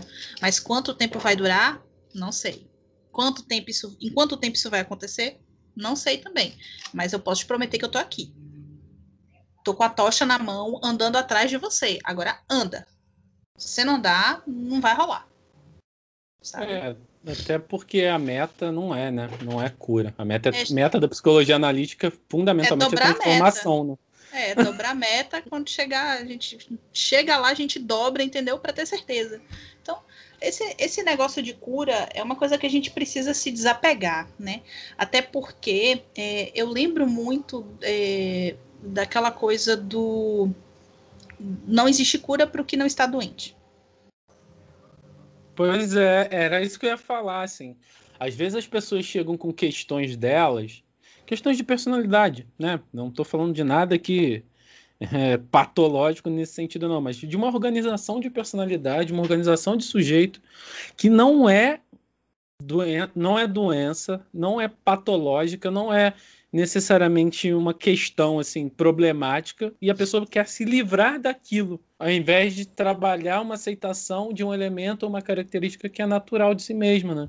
Sim. Ela quer se afastar de quem ela é porque ela entende que aquilo é errado, de alguma forma isso foi colocado que é errado, quando na verdade às vezes não é assim. Óbvio, cada caso é um caso, não estou aqui falando que é uma questão para todo mundo, mas isso é muito normal na clínica. Sim. A pessoa não tem nada de errado mas ela entende aquilo errado e quer de uma forma ou de outra se livrar dessa questão, né? E aí o seu trabalho tem que ser de, pô, amigão, olha para é, isso aí, né? Você é acha que isso é mesmo errado? É o famoso ressignificar. Será que isso é realmente errado? Porque, olha só, existe todo esse, esse outro lado, esse outro rol de, de situações, né? Será que é você quem está errado? Sim. Especialmente quando, quando tem esse comportamento de, de manada, né? Meio é, one of us, sabe? Se você não está se comportando dessa forma, se você não, não encara as coisas desse jeito, XYZ, você é o errado. Obviamente é você quem está doente, né? Quando muitas vezes não é você quem está doente, né? É o sistema onde você está inserido que está doente. E o fato de você estar é, saudável internamente provoca essa sensação de doença. Né? Então, cada caso é um caso, a gente não está falando de, de, de, transtornos que precisem de. É, que tem algum déficit de alguma coisa, né? Que precise de um acompanhamento até, às vezes, medicamentoso para segurar uma onda durante um tempo, ou para tomar o resto da vida e tal, né? Mas quando são essas questões assim, não, tem cura, cara tem ressignificação. Então, é, é, é, é tipo, hold your shit together, porque, bicho, você não vai curar ninguém. Tipo, eu dei alta para uma paciente essa semana, mas assim, ela tá curada? Não, porque ela não tá doente. ela ressignificou as questões dela a ponto dela conseguir ficar de boa sem terapia. E tá lá, é seguindo a vida ajustada, dela. né? É, Sim. Muitas vezes é mais um processo de ajustamento, assim. É importante lembrar que processo de individuação, gente, é tornar-se, desenvolver-se em cima do teu potencial, em cima do que você tem enquanto sujeito, do que é melhor para você. Não é do que é melhor para teu pai, para tua mãe, para teu namorado, para tua prima, para teu cachorro, para teu Pikachu, sabe? Não, é melhor para você. E isso vai significar ter que dar conta e assumir algumas posturas que talvez num primeiro momento você negue, que talvez no primeiro momento você fuja, que talvez no primeiro momento sejam incômodas, né? Mas que fazem parte de um processo de olhar e caminhar para dentro, né? Um processo que é penoso, um processo que é oneroso, um processo que é caro. Quando a gente fala que psicoterapia é cara, é cara porque, porra, bicho, é um construir-se e desconstruir-se, assim de investimento, não só financeiro, de energia mesmo, que não é mole não, e não é para qualquer um não, assim. Uhum. Na hora que a parada aperta, muita gente mete o pé. Uhum. Sabe? E aí, assim, pensando nisso, isso já até para fazer um gancho com o último ponto que eu tinha pensado da gente falar, ah. que é a angústia que quem está começando tem em conseguir mais pacientes, né? Em lotar a agenda, assim. Ah, sim. Até porque não é uma angústia só dele, né? É porque eu acho que é bem multifatorial isso aí. Porque você tem a pressão da família, é, a merda que a gente escuta desde o do momento da escolha do vestibular. Que é tipo, isso dá dinheiro? Tipo, vai passar fome. Vai passar fome. Gente, quem dá, quem dá dinheiro é Sugar Daddy e Sugar Mama. Todo o resto você tem que trabalhar para conseguir ponto, sabe? Então, tipo, foda-se se isso vai me dar vai me dar grandes fortunas. Provavelmente não vai te dar grandes fortunas, a menos que você seja um, seja um charlatão de merda. Né? Ou que você já venha de um berço em que teu pai é um grande psicoterapeuta. E aí você já entra com tudo formado. Né? Com até carteira de cliente, porque você é filho de fulano. Né? E você tem grana e tal. Então, assim, velho, deixa as pessoas fazer a porra do curso que quer, né? E, e, vai trabalhar com isso de uma outra maneira. Então existe essa, essa cobrança de tipo, especialmente se você faz uma universidade que é particular, né? De você ter o retorno do investimento que você fez ao longo de anos e, sabe, se você fez por fiéis, então que você de fato tem de fazer um pagamento, né? pós, pós, pós formatura e tal. Isso é bem complexo. Só que é uma angústia que todos nós passamos, né? É, eu, eu posso falar muito bem desse lugar de angústia, porque, como a gente bem sabe, a clínica ela se constrói no boca a boca. Fundamentalmente, sim. Sim, ponto. Tipo, você não vai fazer. Não adianta você fazer 10 mil cartões e botar esses 10 mil cartões em todos os prédios do seu condomínio, na caixinha de cada pessoa. Olha a ideia. É, que, tipo, as pessoas não vão é, necessariamente ir a você por conta disso. Sabe? Não é por conta disso. Então, a maioria dos pacientes vai chegar, por, vai chegar para você porque alguém indicou. Porque alguém falou bem do teu trabalho. Porque alguém te conhece e acha que você dá conta. Né? É porque tem um paciente seu que gosta da forma como você trabalha e vai fazer essa indicação para outras pessoas. Então, assim, eu falo desse local de, de, de angústia muito como um local muito conhecido, porque eu passei por três instituições é, em, em, estados diferentes por conta da minha formação, né? Porque minha família se mudava muito, né? Meio que uma família de, de cigano mesmo, né? De, de dois em dois anos estava num lugar diferente, sabe? Então eu tive que mudar de cidade. Meu processo de, de, meu processo profissional sempre foi estar numa cidade diferente e ter de reconstruir o meu processo desse lugar. Sabe? Uhum. então é um local de, de angústia que tipo velho vai trabalhando isso vai passar sabe? Tipo vou usar o slogan cretino do Espírito Santo trabalha e confia eu acho esse É. slogan Arbat macht frei, mas Essa, essa questão é- eu gosto sempre de pensar numa outra perspectiva também, assim, que é de que que adianta você ter uma agenda cheia e ser um profissional ruim?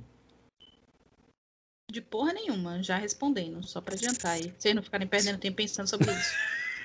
Você vai ter lá 40 pacientes, 8 horas por dia, sacou? E não conseguir dar conta dos seus casos, assim, sabe? E aí eu falo também de um lugar de experiência própria, porque eu já tive um, um momento da minha vida, né? Que eu tava atendendo muito, cara, muito. E eu me considero um bom profissional, tenho bons feedbacks dos meus pacientes, assim, tenho um bom histórico é, na clínica, né? Curou muita gente, né, papai?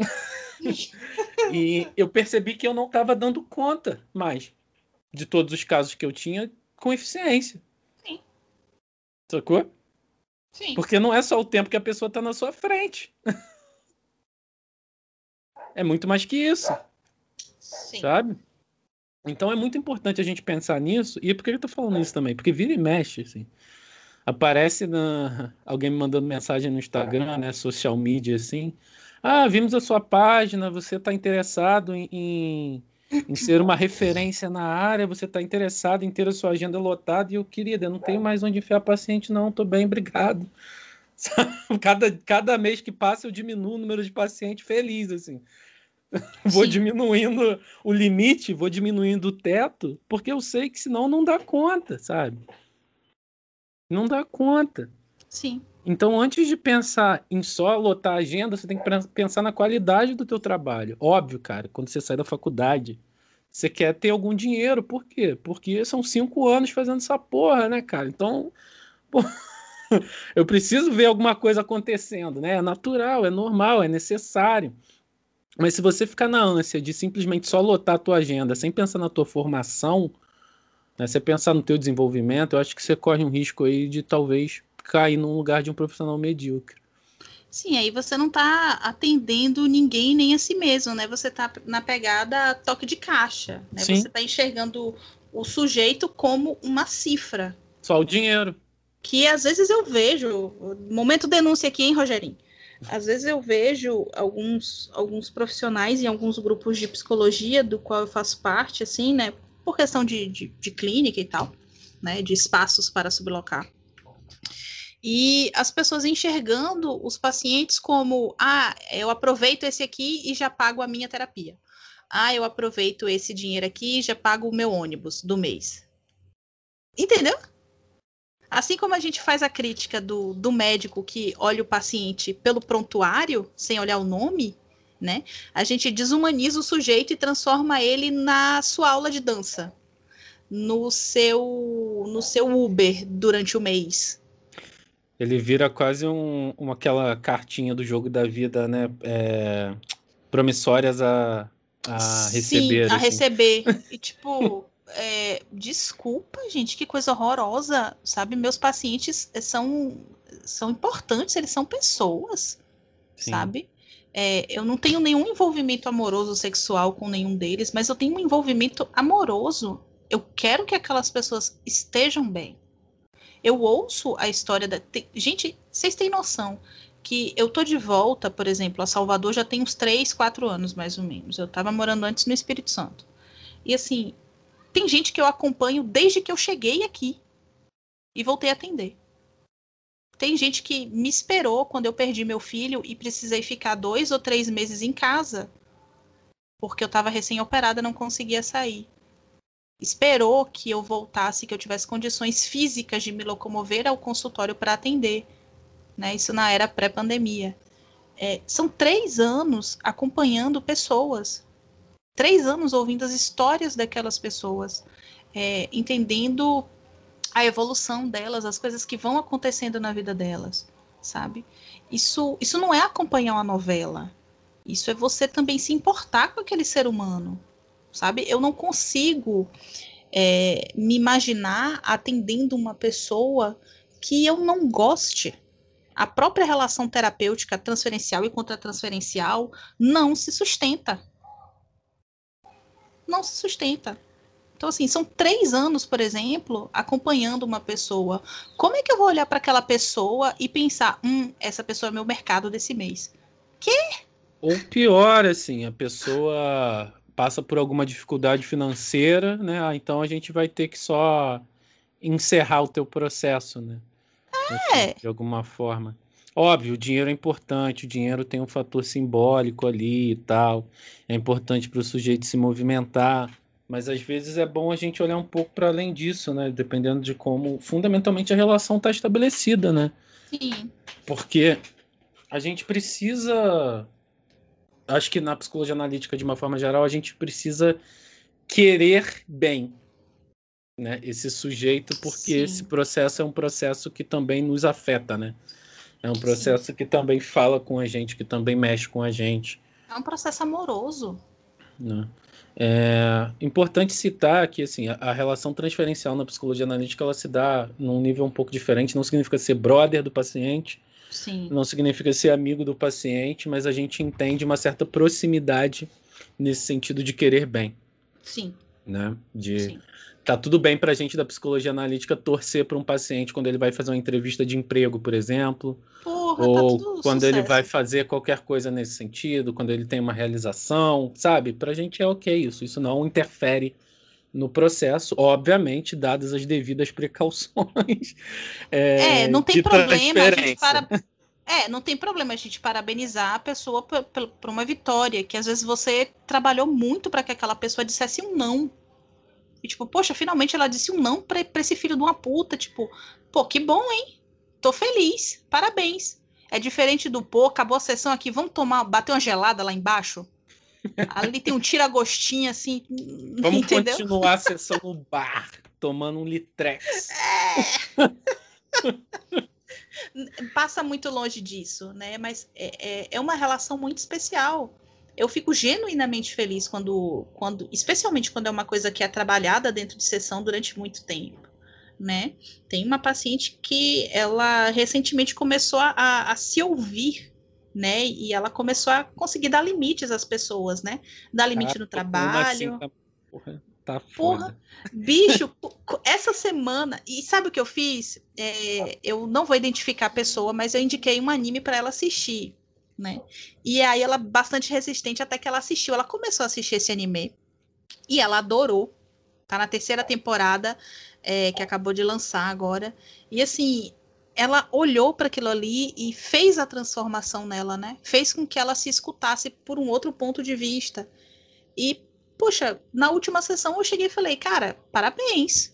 Tô muito feliz de ver que você tá se ouvindo, de ver que você tá conseguindo dar limites onde os limites precisam ser dados.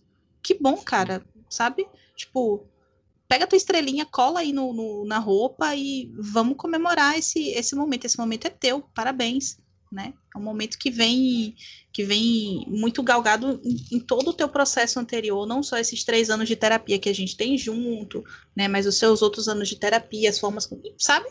Então, poxa, dá um quentinho no coração, dá um, dá um calorzinho, né? Mas eu não chamei ela para tomar uma serva aqui em casa.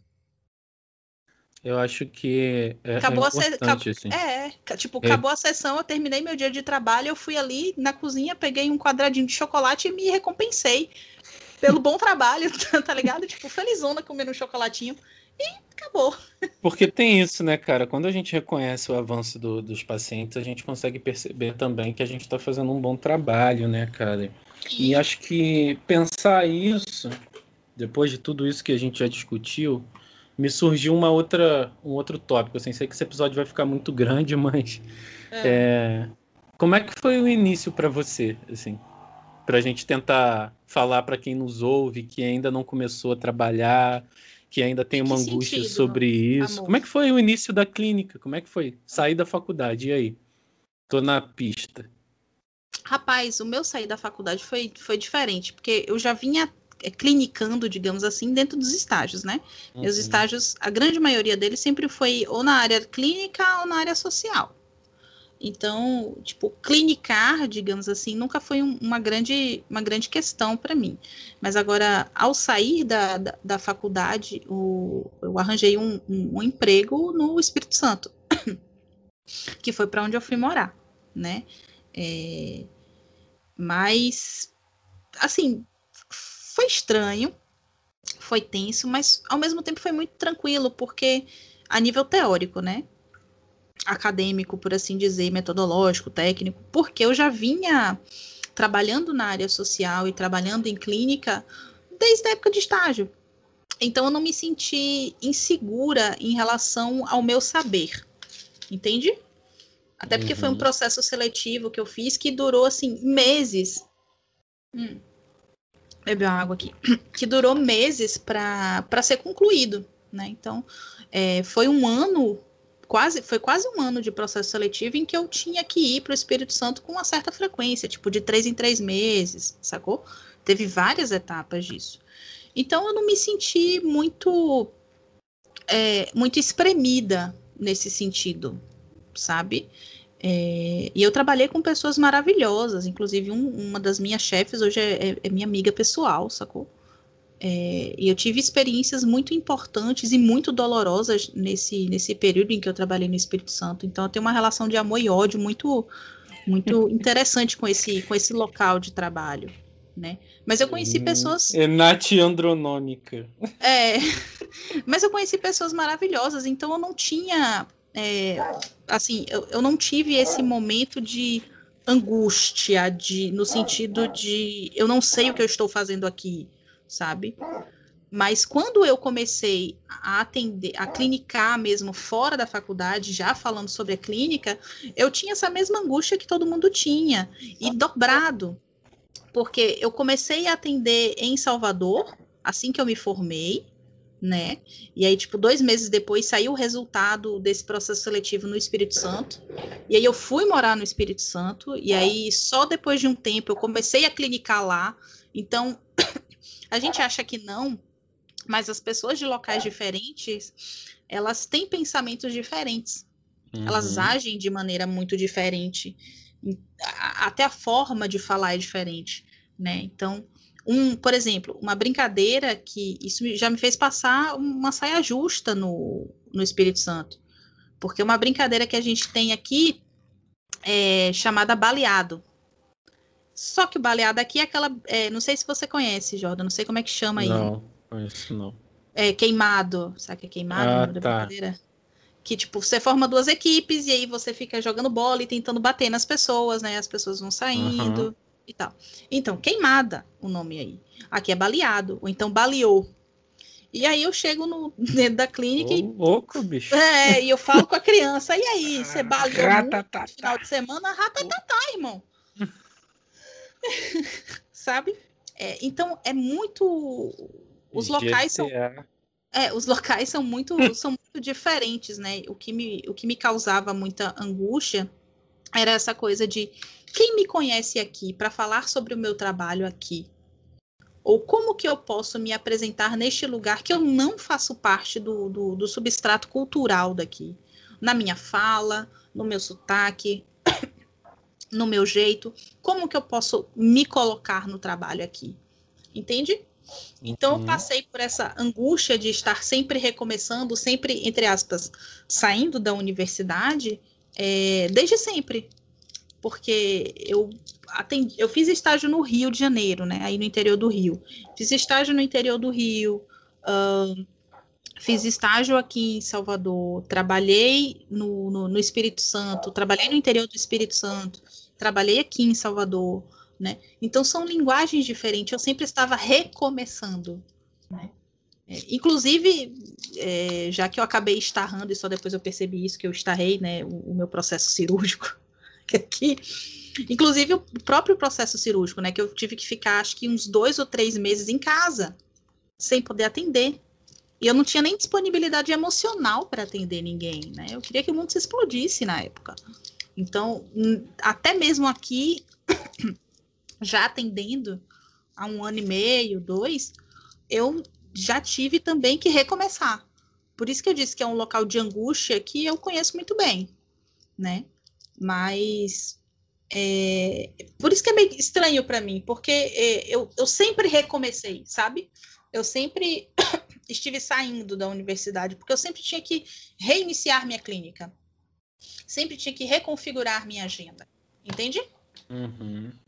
Então, é, é, um, é, um, lugar que é muito constante para mim. E o que que efetivamente eu fiz foi trabalhei e confiei. Entreguei na mão. Segura na mão de Deus. De Deus. Exatamente. Segurei na mãozinha de Afrodite e falei, amada, pelo amor de Deus, seja aí a minha aliada de lutas. Porque... E ainda se vier Exato. Noites traiçoeiras, cruz pesada for. Exa exatamente. Não temerei mal algum, mesmo caminhando sobre o vale da sombra da, da sobre a sombra do vale da morte, porque eu sou o maior filha da puta desse lugar. E fui fazendo isso aí, né? É, de maneira muito prática, né? O que que você foi fazendo? Eu fiz uma quantidade mínima, falando prática mesmo, tá? Eu fiz uma quantidade mínima de, de, cartões. As pessoas que eu conhecia nos locais, né? É, eu retomei, nunca perdi contato efetivamente com as pessoas, mas assim, retomei o contato no sentido de informar, né? Olha, gente, tô aqui de volta na cidade, tô trabalhando. Se vocês souberem, cheguei. Se vocês souberem, quiserem indicar, confiarem no meu trabalho, né? Pode indicar. E o bacana de eu ter feito uma jornada muito interessante nesses lugares pelos quais eu passei é que as pessoas, desde a faculdade, confiaram no meu trabalho. Ponto. Então, tipo, as pessoas nem sempre me tinham como referência, por exemplo, de psicologia analítica. Às vezes sim, às vezes não, né? Mas elas sempre confiaram que eu seria uma boa profissional, não só pela forma como eu estudava na faculdade, como pela forma com a qual me portava em relação ao trabalho. Cara, né? e isso, isso é um pouco essencial, assim, porque muita gente não tem noção que na graduação é onde você começa a construir esse espaço profissional. Exatamente. Né? Não necessariamente assim, de você ter que ser é, o CDF, tirar as melhores notas. Não, não é disso que eu estou falando, virar referência numa linha, não é isso não. Mas das relações que você constrói, as pessoas já entendem a maneira como você lida com a psicologia, né? Sim. Sim. Não só pela tua linha teórica, né? Como eu disse, nem sempre eu era referência de psicologia analítica, né? Mas assim, as pessoas veem que você tá levando aquilo ali a sério, Sim. Então, uma postura profissional, ela vai sendo construída na, na universidade, mas ela já vai sendo mostrada ali. Tem gente que estudou comigo que eu não indico paciente. Eu não indico mesmo, assim. Porra, da, da, minha turma, se eu indicar cinco é muito, cara. Assim. É muito. Com ressalvas, em tá contrapartida, tá sim. E contrapartida, tem gente que, que, que estudou comigo que, assim, eu indico de olho fechado e posso falar o nome desses profissionais com muita tranquilidade, especialmente aí no Rio de Janeiro. Tem duas pessoas que eu, assim, super indico, que é a, a, a Bruna Polai, ela estava atendendo o pessoal mais na, na, na, vibe do autismo, ela é psicanalista, e tem a Conceição. Tipo, são pessoas que, assim, eu fecho o meu olho e falo, pô, tu tá precisando de uma indicação aí na, na, na da minha época de faculdade e tal, região dos lagos? Toma aqui, procura essa pessoa. Diz que foi eu que indiquei sabe?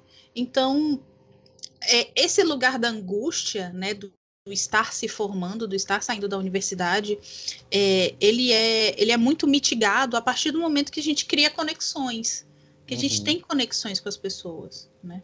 Então, o que eu, de maneira prática, fiz foi retomar essas, essas conexões, né? É, entrar em contato com as pessoas, informar que eu já estava trabalhando, né? Nessa época começou a ter Instagram, né? Então, de repente, criar uma página profissional. E é, é uma página profissional que eu me permito muito ser uma pessoa ali. Então, eu tenho um, um, um, uma determinada rotina de fazer as coisas, mas eu não fico noiada com, com o algoritmo, não. sacou? Eu faço as postagens que, porque eu quero falar que é uma coisa que a gente discute até de modo muito privado, né, Jordan? Que é aquela coisa do ser responsável pela informação que a gente transmite. Sim. Né? Então eu quero ser uma pessoa responsável e eu quero que essa disponibilidade, essa responsabilidade seja no mesmo nível de, de, de responsabilidade que eu tenho na clínica. Né, com, com o outro, sabendo o que eu estou dizendo, sabendo qual é o meu local, né, respeitando os meus limites, porque às vezes a gente começa a atender sete da manhã, vai acabar dez da noite. Então, porra, tive tempo de fazer essa postagem? Não tive, irmão, paciência. O algoritmo aí que, que, que me exclua. Se foda. E se foda, tipo, eu quero dormir. É, cara, eu tô nessa vibe também, assim. Então, sem tempo, irmão. Sem tempo total. Então, essa angústia de sair da faculdade, né, do início, ela acaba sendo muito mitigada pela pessoa que você foi ao longo da tua formação. Não tem muito para onde correr quanto a isso. E aí é você investir, na verdade, não em cartãozinho, não em propaganda em internet, não em lotar sua agenda, né? Como eu, eu também já recebi vários inboxes disso. Tipo, investe em você, velho. Investe nas conexões que você fez. Fala para os teus amigos que, inclusive, não são da área de psicologia. Fala pro teu amigo médico que você está atendendo. Fala pro teu amigo advogado que você está trabalhando, né? Compra um Fala... livro. Compra um livro, fala com, com a pessoa que limpa a tua casa, que, tipo, você tá atendendo, sacou? Que você trabalha com isso, que você ajuda pessoas. Faz a tua, a, o, teu trabalho chegar em quem precisa chegar. E uma safadezinha que eu fiz e que eu fazia muito, não tô fazendo mais porque estamos em pandemia, mas assim, eu tinha um número X de cartões, eu ia na, na, nas livrarias, metia meu cartão dentro dos livros. Livros que eu tinha interesse. De Sagacidade. De Cara, boaça. Vou até anotar isso aqui. Gostou dessa, né? Começa ah. a mandar pelo correio, né? Já que... Por quê? Porque livros é, são, são coisas que eu gosto muito. Né? Eu tenho eu tenho dia no, no, no Instagram, por exemplo, que eu falo sobre os livros que eu leio. E não necessariamente são só livros técnicos, né? Então, pessoas que têm interesses afins ou que estão procurando outras coisas ou estão precisando de algo, vai estar tá ali. Então, vou lá e, tipo, planto meu, meu cartãozinho dentro de um livro. Quem achar, achou, porque deveria ter achado. Isso, é, isso bilhete faz... do Willy Wonka. Sim. Você sabe o que é mais, você sabe o que é mais interessante? Duas pacientes chegaram a mim dessa forma. Porque elas estavam num momento X da vida, momentos até muito similares, de, de mudança e tudo. E aí elas foram na, na, na, na livraria, estavam folheando livros, não necessariamente só de psicologia, e elas acharam meu cartão e resolveram ligar. Tipo, cara, não é bruxaria, é sincronicidade. E eu aposto, eu aposto na minha teoria aposto na minha teoria de olho fechado, irmão. Então, assim, vai chegar em quem tem que chegar. Obviamente, você cuida, enquanto isso, da tua trajetória. Né? Se você ainda está na faculdade, ainda está fazendo estágio, muda a tua postura, se não for uma postura muito legal, né? Porque todos esses contatos, eles vão se fazendo. Pelo é... menos é, é, é, assim que eu tenho que eu tenho vivido o meu jeito de viver, Ash Ketchum. Esse é meu jeito de viver. Exatamente. Eu acho que essa essa parada da persona profissional, assim, a gente nunca pode perder de mão a ligação disso com o sujeito, né? Querer ser robotizado, isso nunca vai dar certo. Né? Então a gente tem que estar tá sempre fazendo assim esse entrelaçamento, né, entre o profissional e você pessoa, porque no fundo você pessoa é parte do você profissional, né? Óbvio, sim, que você não precisa ser a melhor pessoa do mundo, você não precisa ser santo, você não precisa nada disso, não precisa ter uma vida querendo ser beatificado, né? Mas uhum. olhar para você sujeito é importante nesse sentido, assim. Eu tive um início conturbado, né, de, de, de prática. Eu também estagiei por um ano e pouco antes de, de graduar, né? Estagiei tanto em clínica como um projeto que a gente tinha lá na universidade que atendia as crianças da rede municipal, né? Então, as crianças que tinham queixas de ensino-aprendizagem. Então tinha dia que eu chegava na, na clínica escola 8 horas da manhã e saía de lá 10 horas da noite, né? Porque fazia o estágio o dia todo lá e depois tinha o, atend... o as aulas, né? Porque no último período, Sim. Aulas de supervisão, essas coisas eram todas lá, assim. Então passava o dia inteiro naquele lugar. Que ódio que eu tinha. Mas foi um período maneiro, foi um período bom. Só que no final da graduação, é, duas semanas antes de colar grau, eu descobri que eu tava doente, né, cara? E eu não sabia uhum. o que que era. Aí eu fui no médico, assim, uhum. ele virou para mim e falou: Olha, pode ser várias coisas e tal, né? Pode ser câncer, pode ser HIV, pode ser leucemia, enfim. Nossa, só coisa assim fácil de resolver. suave na nave. Caralho, velho. e aí eu quase não fui na minha colação de grau, fiquei na merda, na merda, na merda, na merda, né? E aí foi todo um, um, um tempo aí até descobrir o que era, descobriu que era lupus, né? Descobriu não, né? se chutou que é lupus, né? Porque lupus você não tem o diagnóstico fechado, né? Tipo, você vai Sim. tirando as outras possibilidades. É, então. Se e pá... às vezes confunde com esclerose também, né? É, se pá é lupus mesmo, então. E aí, aí assim, nessa, esse estágio que eu fazia é, ia ser efetivado, né? É, como profissional, acabou que eu não fui, porque eu fiquei muito mal, não, cons não conseguia, não tinha vontade, não tinha disposição para atender. Né? E aí eu acabei iniciando na clínica só praticamente em 2017, né? Isso foi final de 2015, isso, isso foi no início de 2016, né? Porque eu me formei no final de 2015. E aí eu só fui para a clínica, cara, em outubro de 2016, né? Então eu já tinha perdido o timing das pessoas que estavam me esperando formar, por exemplo, para iniciar um processo psicoterapêutico, né? Sim. Né? Então perdi vários possíveis pacientes e isso foi bem difícil na época.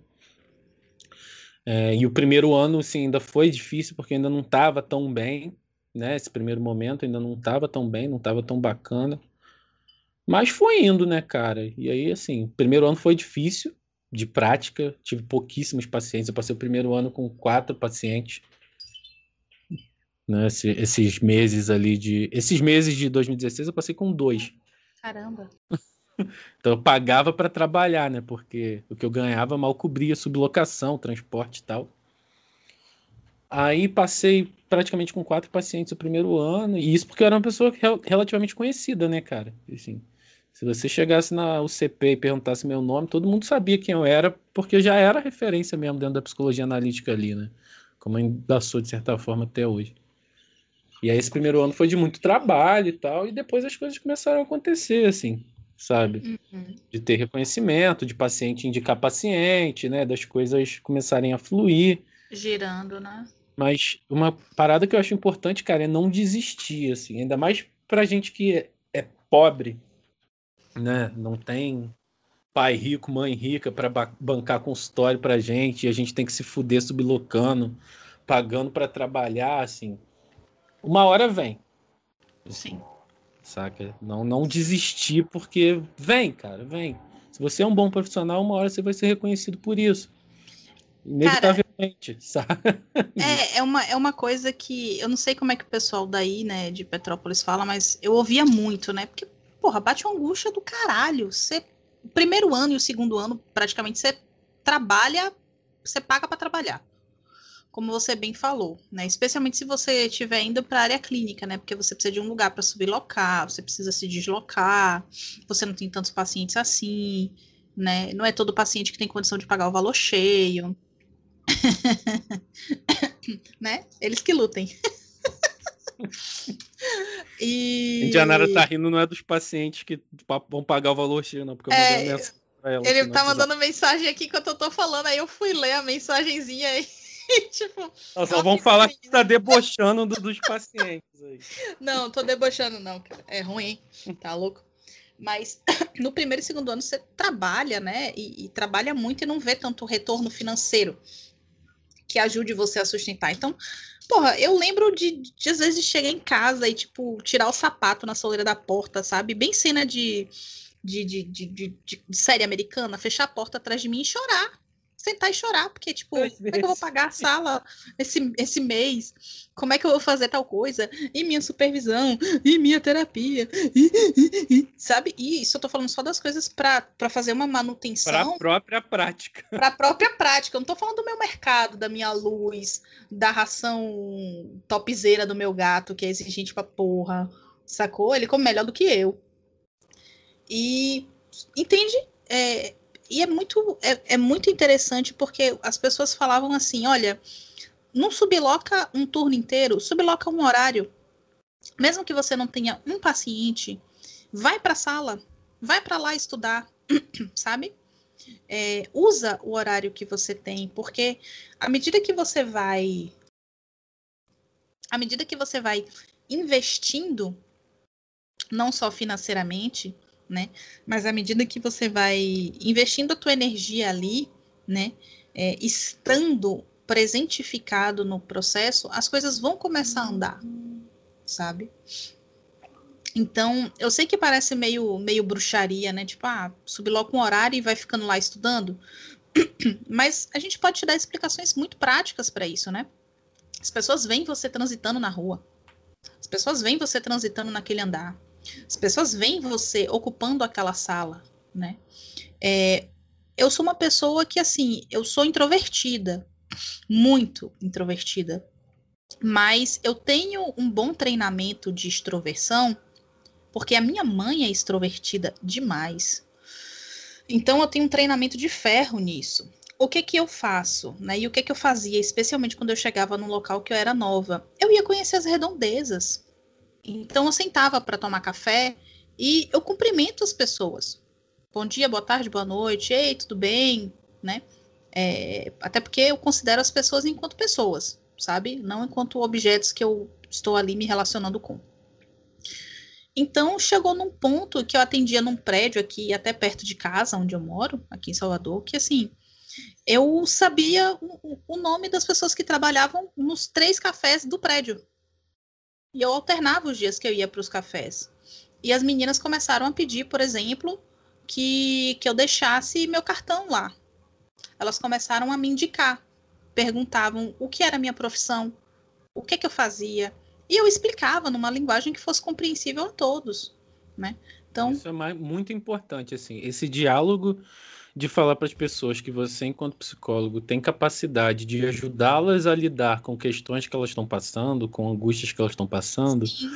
vai ser o diferencial entre conseguir um paciente ou não. Né? Quando alguém te perguntar o que, que você faz, não é só dizer eu sou psicólogo.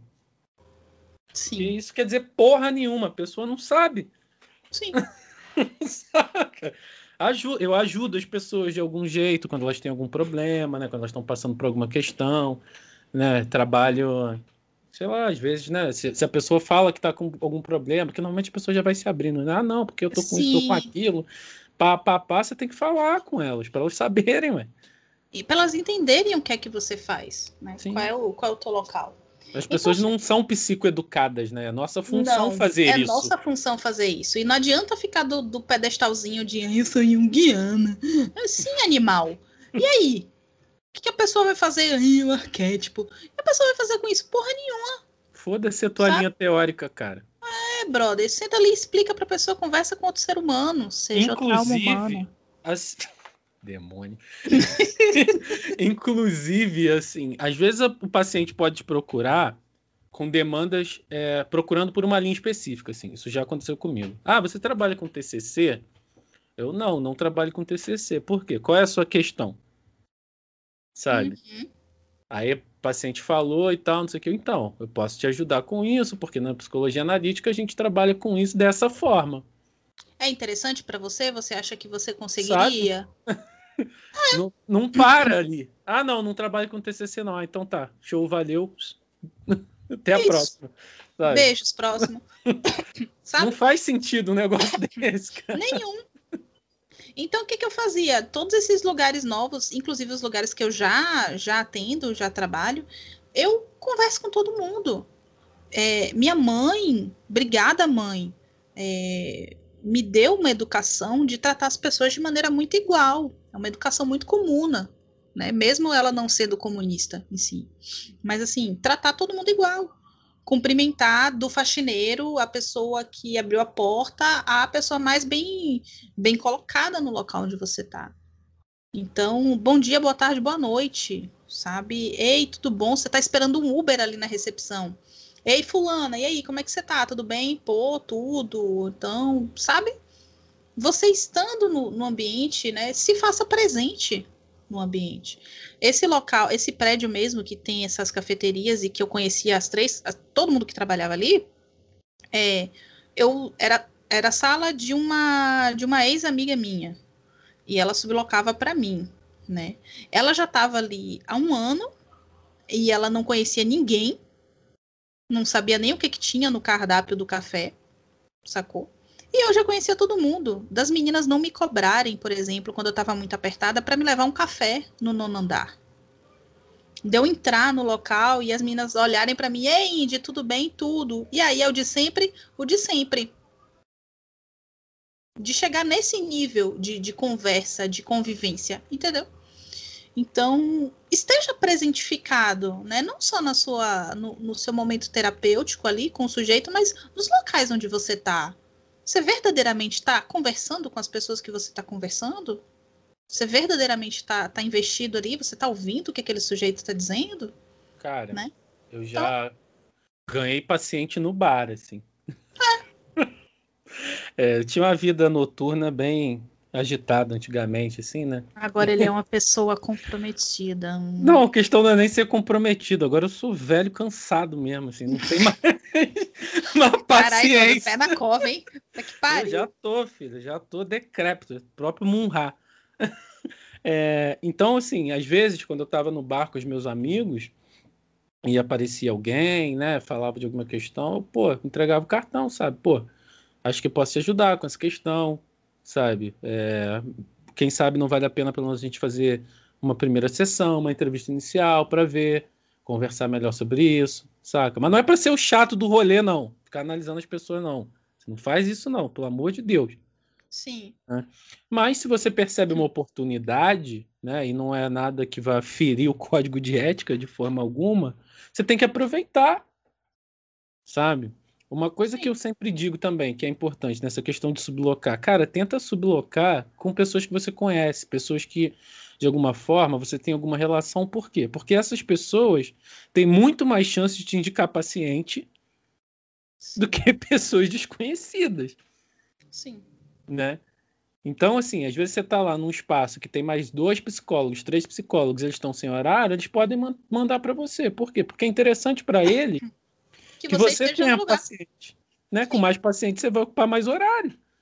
Agora, se você subloca com pessoas que você não conhece, cara, porra, é impossível deles indicarem para você, assim. Quase impossível, né? Possível não, mas é muito mais difícil, sabe? Sim. E urgentemente, assim, não sei como é a questão de vocês estão, tal, mas tentem pensar em formas de ter a sua própria sala. Sim. Né? Em sociedade. Sociedade é uma merda. Já tive problema com duas sociedades na vida, mas assim, você ter um espaço que é seu para você usar pelo tempo que você achar necessário, né? Que você não precisa uhum. ficar correndo, faltando cinco minutos para virar o horário, você tem que sair correndo igual um fugitivo. É desesperado e deixar a sala do mesmo ponto que tava e tal. Porque a sublocação às vezes tem isso, né, cara? Como são muitas pessoas usando o espaço, você tem que sair voado, porque o outro já tá ali fora esperando, já tá com o paciente ali, né? E você tem que deixar tudo da mesma forma, assim. Mas uma das coisas que é pior é quando você, por exemplo, precisa encaixar um paciente e não consegue achar horário. Ou sei lá, por exemplo. Nossa. Se, essa se, é minha dor. Você aluga um bloco na segunda-feira. Aí amanhã, por exemplo, é feriado. Perdeu você não vai poder... atendimentos da semana. Todos. E outra, para onde é que você vai jogar pois esses é. atendimentos? Aí né? você começa a sublocar em outro lugar. Aí você está gastando daqui a pouco o suficiente, se você dividisse a sala com mais uma ou duas pessoas, para você alugar uma sala. Sim. Né? A minha trajetória foi essa, assim. Quando eu vi, eu estava gastando de sublocação papo de 900 reais por mês. Eu estava sublocando Sim. em três lugares, cara. E aí é muito mais onda real mesmo. É, começa com uma cadeira mesmo, duas cadeiras e é isso aí. Aos poucos você vai montando. Quando eu tinha o Cairós com, com as amigas lá no, lá no Espírito Santo, foi basicamente isso. Éramos em quatro, depois uma das meninas saiu, né? E ficamos em três. Mas era era assim, sabe? Fazia muito mais sentido para a gente sublocar um espaço para a gente ocupar esses horários do que a, a, gente alugar uma sala, né? Do que a gente sair sublocando e, e ficar nesse aperto, sabe? Porque, poxa, imprevistos acontecem, a gente precisa fazer outros corres, né? A gente precisa ter uma certa disponibilidade também para estar tá mudando, agendando coisas, né? Enfim. Não, então... E aí então você vai perdendo grana, né, cara? E aí um ah. atendimento ah. que você deixou de fazer na semana já comprometeu a tua sublocação do mês. Sim, sim. Né? Entendeu? Eu é tô, eu tô chegando aqui na, eu tô chegando aqui na idade é, em Salvador de começar a procurar, é, de começar a procurar até o meu espaço mesmo, sabe? Alugar uma sala para mim e tal, porque para mim tá fora que deslocamento, né, cara? Eu não sei muito como é em Petrópolis, mas assim, às vezes você atende numa sala num bairro, numa outra sala num outro bairro e a outra num outro bairro. E aí o tempo de deslocamento é muito louco, nem sempre você dá conta de chegar a tempo. Petrópolis cada... é basicamente tudo no centro da cidade. A cidade é pequena, né? Isso aí não é necessariamente é. um problema, esse deslocamento entre espaços, não. Poxa, mas aqui é, mesmo que você vá andando, mesmo que seja perto, que, por exemplo, tem três avenidas de distância da clínica que eu atendia para a sala onde eu atendo hoje, né? É, mas assim, é complexo você fazer essa caminhada. É uma caminhada de 25 minutos em passos largos. 15 minutos você atravessa o centro de Petrópolis todo. De pois uma é. ponta a outra. Aqui não. E aí é meio difícil, entendeu? Se eu atendo, por exemplo, quinta-feira de manhã eu atendia nessa clínica. E aí quinta de tarde eu atendia nesse outro lugar. Então, o tempo, eu, eu comia metade do meu tempo de almoço para estar nesse lugar, né? Então, assim, são. Eu acho que a gente conseguiu resumir bastante as dicas, né? É. A priori. E, e assim, ter o seu espaço faz muita diferença na maneira como você vai se portar e se colocar ali como uma questão de segurança, sabe? É, me sinto muito mais seguro para atender na minha sala hoje, porque ela está organizada do meu jeito, ela está com as minhas coisas, sabe? Ela está com a minha cara, então isso te, te, passa um pouco mais de segurança profissional, assim, pelo menos eu senti isso, né? Para quem está começando agora, o online é fundamental, invista no online, né? Porque te tira te tira das barreiras assim, né? Te tira da, da necessidade, da dependência de ter um espaço físico e facilita você ter pacientes de outros lugares e ajuda a construir essa reputação inicial, né? É... Acho que é isso. Tenha um, tenha um Instagram profissional, porque ajuda as pessoas a te verem, a te conhecerem, mas faça com responsabilidade, né? Faça com, com conteúdos adequados e não fique muito preocupada nesse sentido ou preocupado é, de estar lá. As pessoas precisam te ver, as pessoas precisam te conhecer. É, se possível, pense em, em alugar uma sala depois de algum tempo. Vocês vão ver que vale mais a pena, que é mais interessante, né? É, é importante pensar nas, reflex, nas reflexões, não, nos impactos que isso traz, né? Até num quesito de como. De como. Tô rindo da mensagem que a Indianara mandou aqui. dos impactos que isso trazem, assim, até economicamente. É uma coisa, cara, que é fundamental, assim. Eu sei que é foda para quem não tem grana real, mas tentem separar, nem que seja 10 pratas, 20 pratas que seja, como uma reserva profissional, assim, sabe? Como se fosse uma parcela sua para te ajudar, dependendo de alguma questão que apareça, algum imprevisto que apareça, né? Porque a gente está sempre sujeito a essas coisas. É, a gente que é autônomo tem que saber se virar, tem que saber fazer os corres mesmo né? Ter um pouco de educação, um pouco não, né? Ter educação financeira é importante nessas horas, porque senão você gasta o dinheiro e nem vê. Assim, é, eu acho que é, isso deveria ser essencial na formação, mas já que não é, sacou? Procura se informar, porque às vezes a gente toma, toma uns caldo, né? Sim, cara. E, porra, eu lembro que quando eu comecei a fazer planilha, assim, eu olhava, tipo, cara, onde tá indo esse dinheiro? Mas aí, assim, você recebe do paciente por sessão, às vezes, o dinheiro tá na carteira, quando você vê, você já gastou. Sim. É um café, é um negocinho. É, ai meu Deus, passei na livraria, achei esse livro interessante. Quando você vê, viado, cadê esse dinheiro? Sabe? Então é importante tentar ter esse controle, mínimo, mínimo que seja, sabe? Mas é bom, ajuda. Uhum.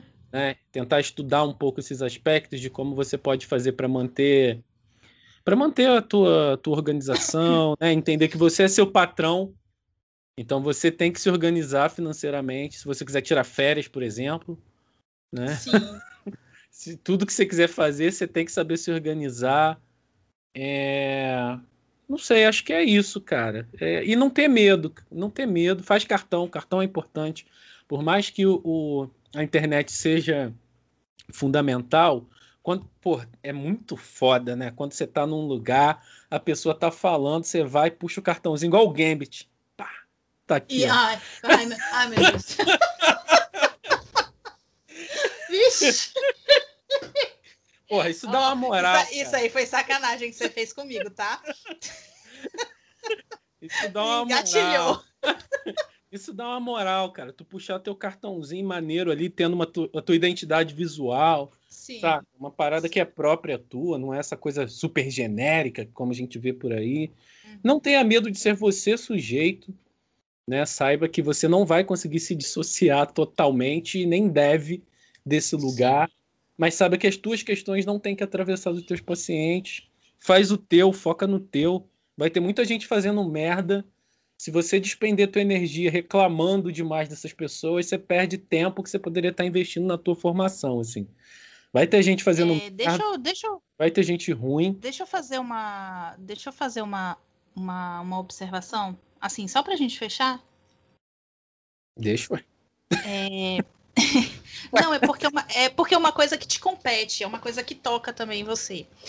Porque eu tava, eu tava refletindo sobre isso, né? Sobre esses locais que a gente ocupa, é, etc. e tal, da gente ser a gente mesmo. Porque a clínica é um processo muito solitário, né? É, primeiro porque é você e o paciente ali dentro, né? É, e depois porque é uma coisa que você não pode compartilhar e não deve, a não ser nos momentos de, de supervisão que na maioria das vezes é você e o teu supervisor. Uhum. né? Salvo raras exceções quando é uma supervisão em grupo, né? É, eu acho que e cada vez mais eu tenho percebido na minha prática que é muito importante você estar associado com bons profissionais, você estar associado com boas pessoas, né? Que no seu caso, eu não tô falando da personalidade do Jordan, não, que ele é horrível. Foi um monstro. não, mas falando sério, te amo, amor. É, mas é, é, eu, eu, encaro muito desse, desse ponto de vista hoje em dia, muito de um processo alquímico mesmo, né? Do quanto você, do, do quanto às vezes você precisa ou de uma soror ou de um fráter para estar, estar ali com você, dividindo esses processos, né? É, eu e Jordan a gente não conversa sobre casos nem nada, mas assim, a gente conversa, a gente debate algumas coisas, a gente discute. Ultimamente que a gente não tem feito muito isso, né? Acho que desde o início da pandemia, na verdade. Sim. É, mas eu acho que é essencial você ter essa outra pessoa com a, com a qual você sabe que você pode, de repente, contar no momento em que você precisa falar sobre algo, no momento em que você precisa discutir algo, ou simplesmente conversar sobre o processo clínico. Né? O, o podcast, esse que, que vocês estão ouvindo, nasceu muito desse processo da gente. É, se associar nesse sentido de não estar tão isolado dentro da clínica da psicologia analítica. O Hermes como um todo, né? O Hermes como, como uma iniciativa que não engloba só o podcast, né? O podcast tem sido nosso nosso carro-chefe, mas a gente tem as Sim. nossas ações que a gente tenta tocar individualmente, mas todas caem sobre o guarda-chuva e a égide da egrégora de Sim. É, elas são, são essa forma de ser um junguiano univos, né? Jung, pessoas que têm interesse em estudar Jung, pensar em Jung de maneira adequada, correta e, séria, é, encontrarem algum abrigo, assim. Sim. porque esse, esse processo meio solitário que a clínica acaba trazendo, né, é, ele não precisa ser o tempo todo solitário, né? Ele pode, a gente pode ter momentos de, de compartilhar e, e, e, de estar junto. Então, eu acho que a minha dica final é procure sua soror ou seu frater místico aí para melhorar o teu processo alquímico, porque é, vai fazer um diferencial na forma como você se posiciona no mundo. É, e nunca desistir, né, cara? Assim, parece Beijo, papo de coach. Mas segue em frente e faz o teu que uma hora o, o reconhecimento vem. Basta você ser um bom profissional. Pode ficar puto vendo gente ruim se dando bem enquanto as coisas demoram para você? Super pode. É necessário até. Mas Deve. entender que se você for bom, cara, as pessoas vão notar, porque o teu paciente vai te indicar para um, que te indica para outro. Porra, eu tenho uma paciente que me indicou mais de seis pacientes já, cara. Só ela. Daqui a pouco eu não vou cobrar mais nada dela de, de terapia, porque eu vou abater dos outros, saca? Sim. Sim. Só ela já me indicou mais de seis. Então, é isso, cara. Sabe? Uma hora vem, faz o teu. Eu queria dedicar esse episódio é, especialmente assim a duas. Um é uma pessoa e o outro é um grupo de pessoas, né? Hum. A primeira pessoa a qual eu preciso dedicar esse episódio é para minha antiga orientadora e amiga querida Mara Noel, que faleceu recentemente, né? E a qual, sem o apoio e suporte, eu jamais estaria aqui falando com vocês, jamais teria me dedicado a estudar e pensar Jung, né? Então uhum. preciso fazer deixar aqui registrada a minha gratidão a ela, né, por ter me apoiado ao longo do processo. É, onde quer que esteja, se é que está em algum lugar, né, é, que esteja bem. E o segundo, que no caso é um grupo de pessoas, já que a gente está falando para jovens terapeutas, eu queria muito dedicar para uma turminha muito da pesada, uma turminha muito louca, que foram meus últimos calouros na graduação e que se formaram recentemente, né? Formaram no final do ano uhum. passado, no meio do ano, já estão aí atuando. E que é uma molecada muito boa, assim. É uma molecada foda mesmo. Que eu, real, não tenho receio nenhum de indicar, né? É, um pessoalzinho que eu conheci, acompanhei na graduação ao longo de um ano só, né? É, excepcionalmente, mas sempre que eu pude ajudar nos trabalhos, né? Que eles me procuravam, alguma coisa sobre Jung, eu sempre tentei dar uma moral e tal. É, então eu queria dedicar para essa galera, né? E aí eu vou, vou citar alguns aqui fundamentalmente, é, que são os mais próximos, né? E eu acho que isso pode ajudá-los também a, a, serem divulgados, né? Porque já que a gente está aqui falando para a galera que está começando, eles estão começando agora e merecem algum suporte. Tudo bem? Eu, tá, eu tava mutada, porque às vezes eu me muto para não ficar os ruídos das festas aqui do condomínio. e eu tô aqui falando, ai, que ótimo, que lindo, tipo, massa, super pode. Então, tipo, pode. então, é, vou indicar as páginas deles do Instagram, né? E aí vocês encontrem eles por lá é, Matheus Meirelles Psi, né?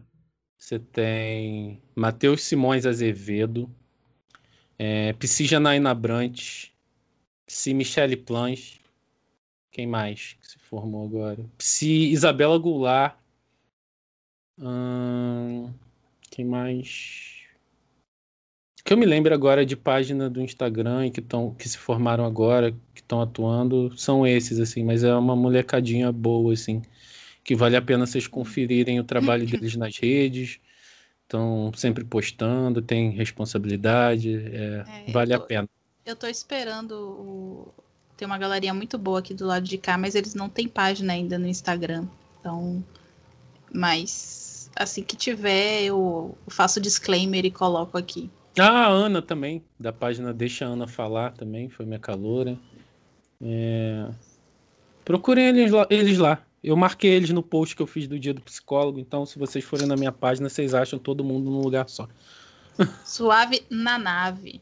Cara, que puta episódio gigante. Parte em três, em três pedaços, cara. Três metadinhas. Deixa eu ver quanto tempo deu. Oxi, tranquilo. Não, quem, quem vai ouvir que pause.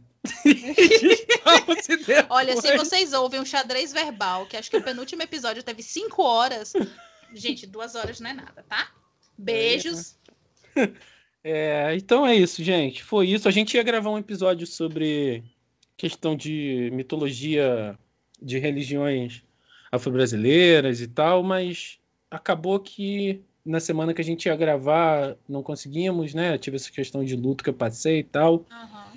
Então vai ficar mais para frente, tá? Mas não vamos abandonar o tema não, porque é um tema de grande interesse meu, fundamentalmente, e da Indianara também. Sim. É, a, gente não, a gente não abandona os temas e os temas não nos abandonam. É que a sincronicidade de algumas coisas acaba atravessando a gente, né? Sim. Então, como é um, um, podcast que não tem um roteiro, né? É, a gente deixa. E eu acho que isso que é bacana, né? Que é por, por isso que ele é vivo. A gente vai deixando que as coisas vão acontecendo e a gente vai lidando aqui com o negócio no quente. Certo. Então, falamos pra caralho. Demais hoje. É, então é isso, gente. Nos vemos no próximo. Beijos. Fui. Beijos.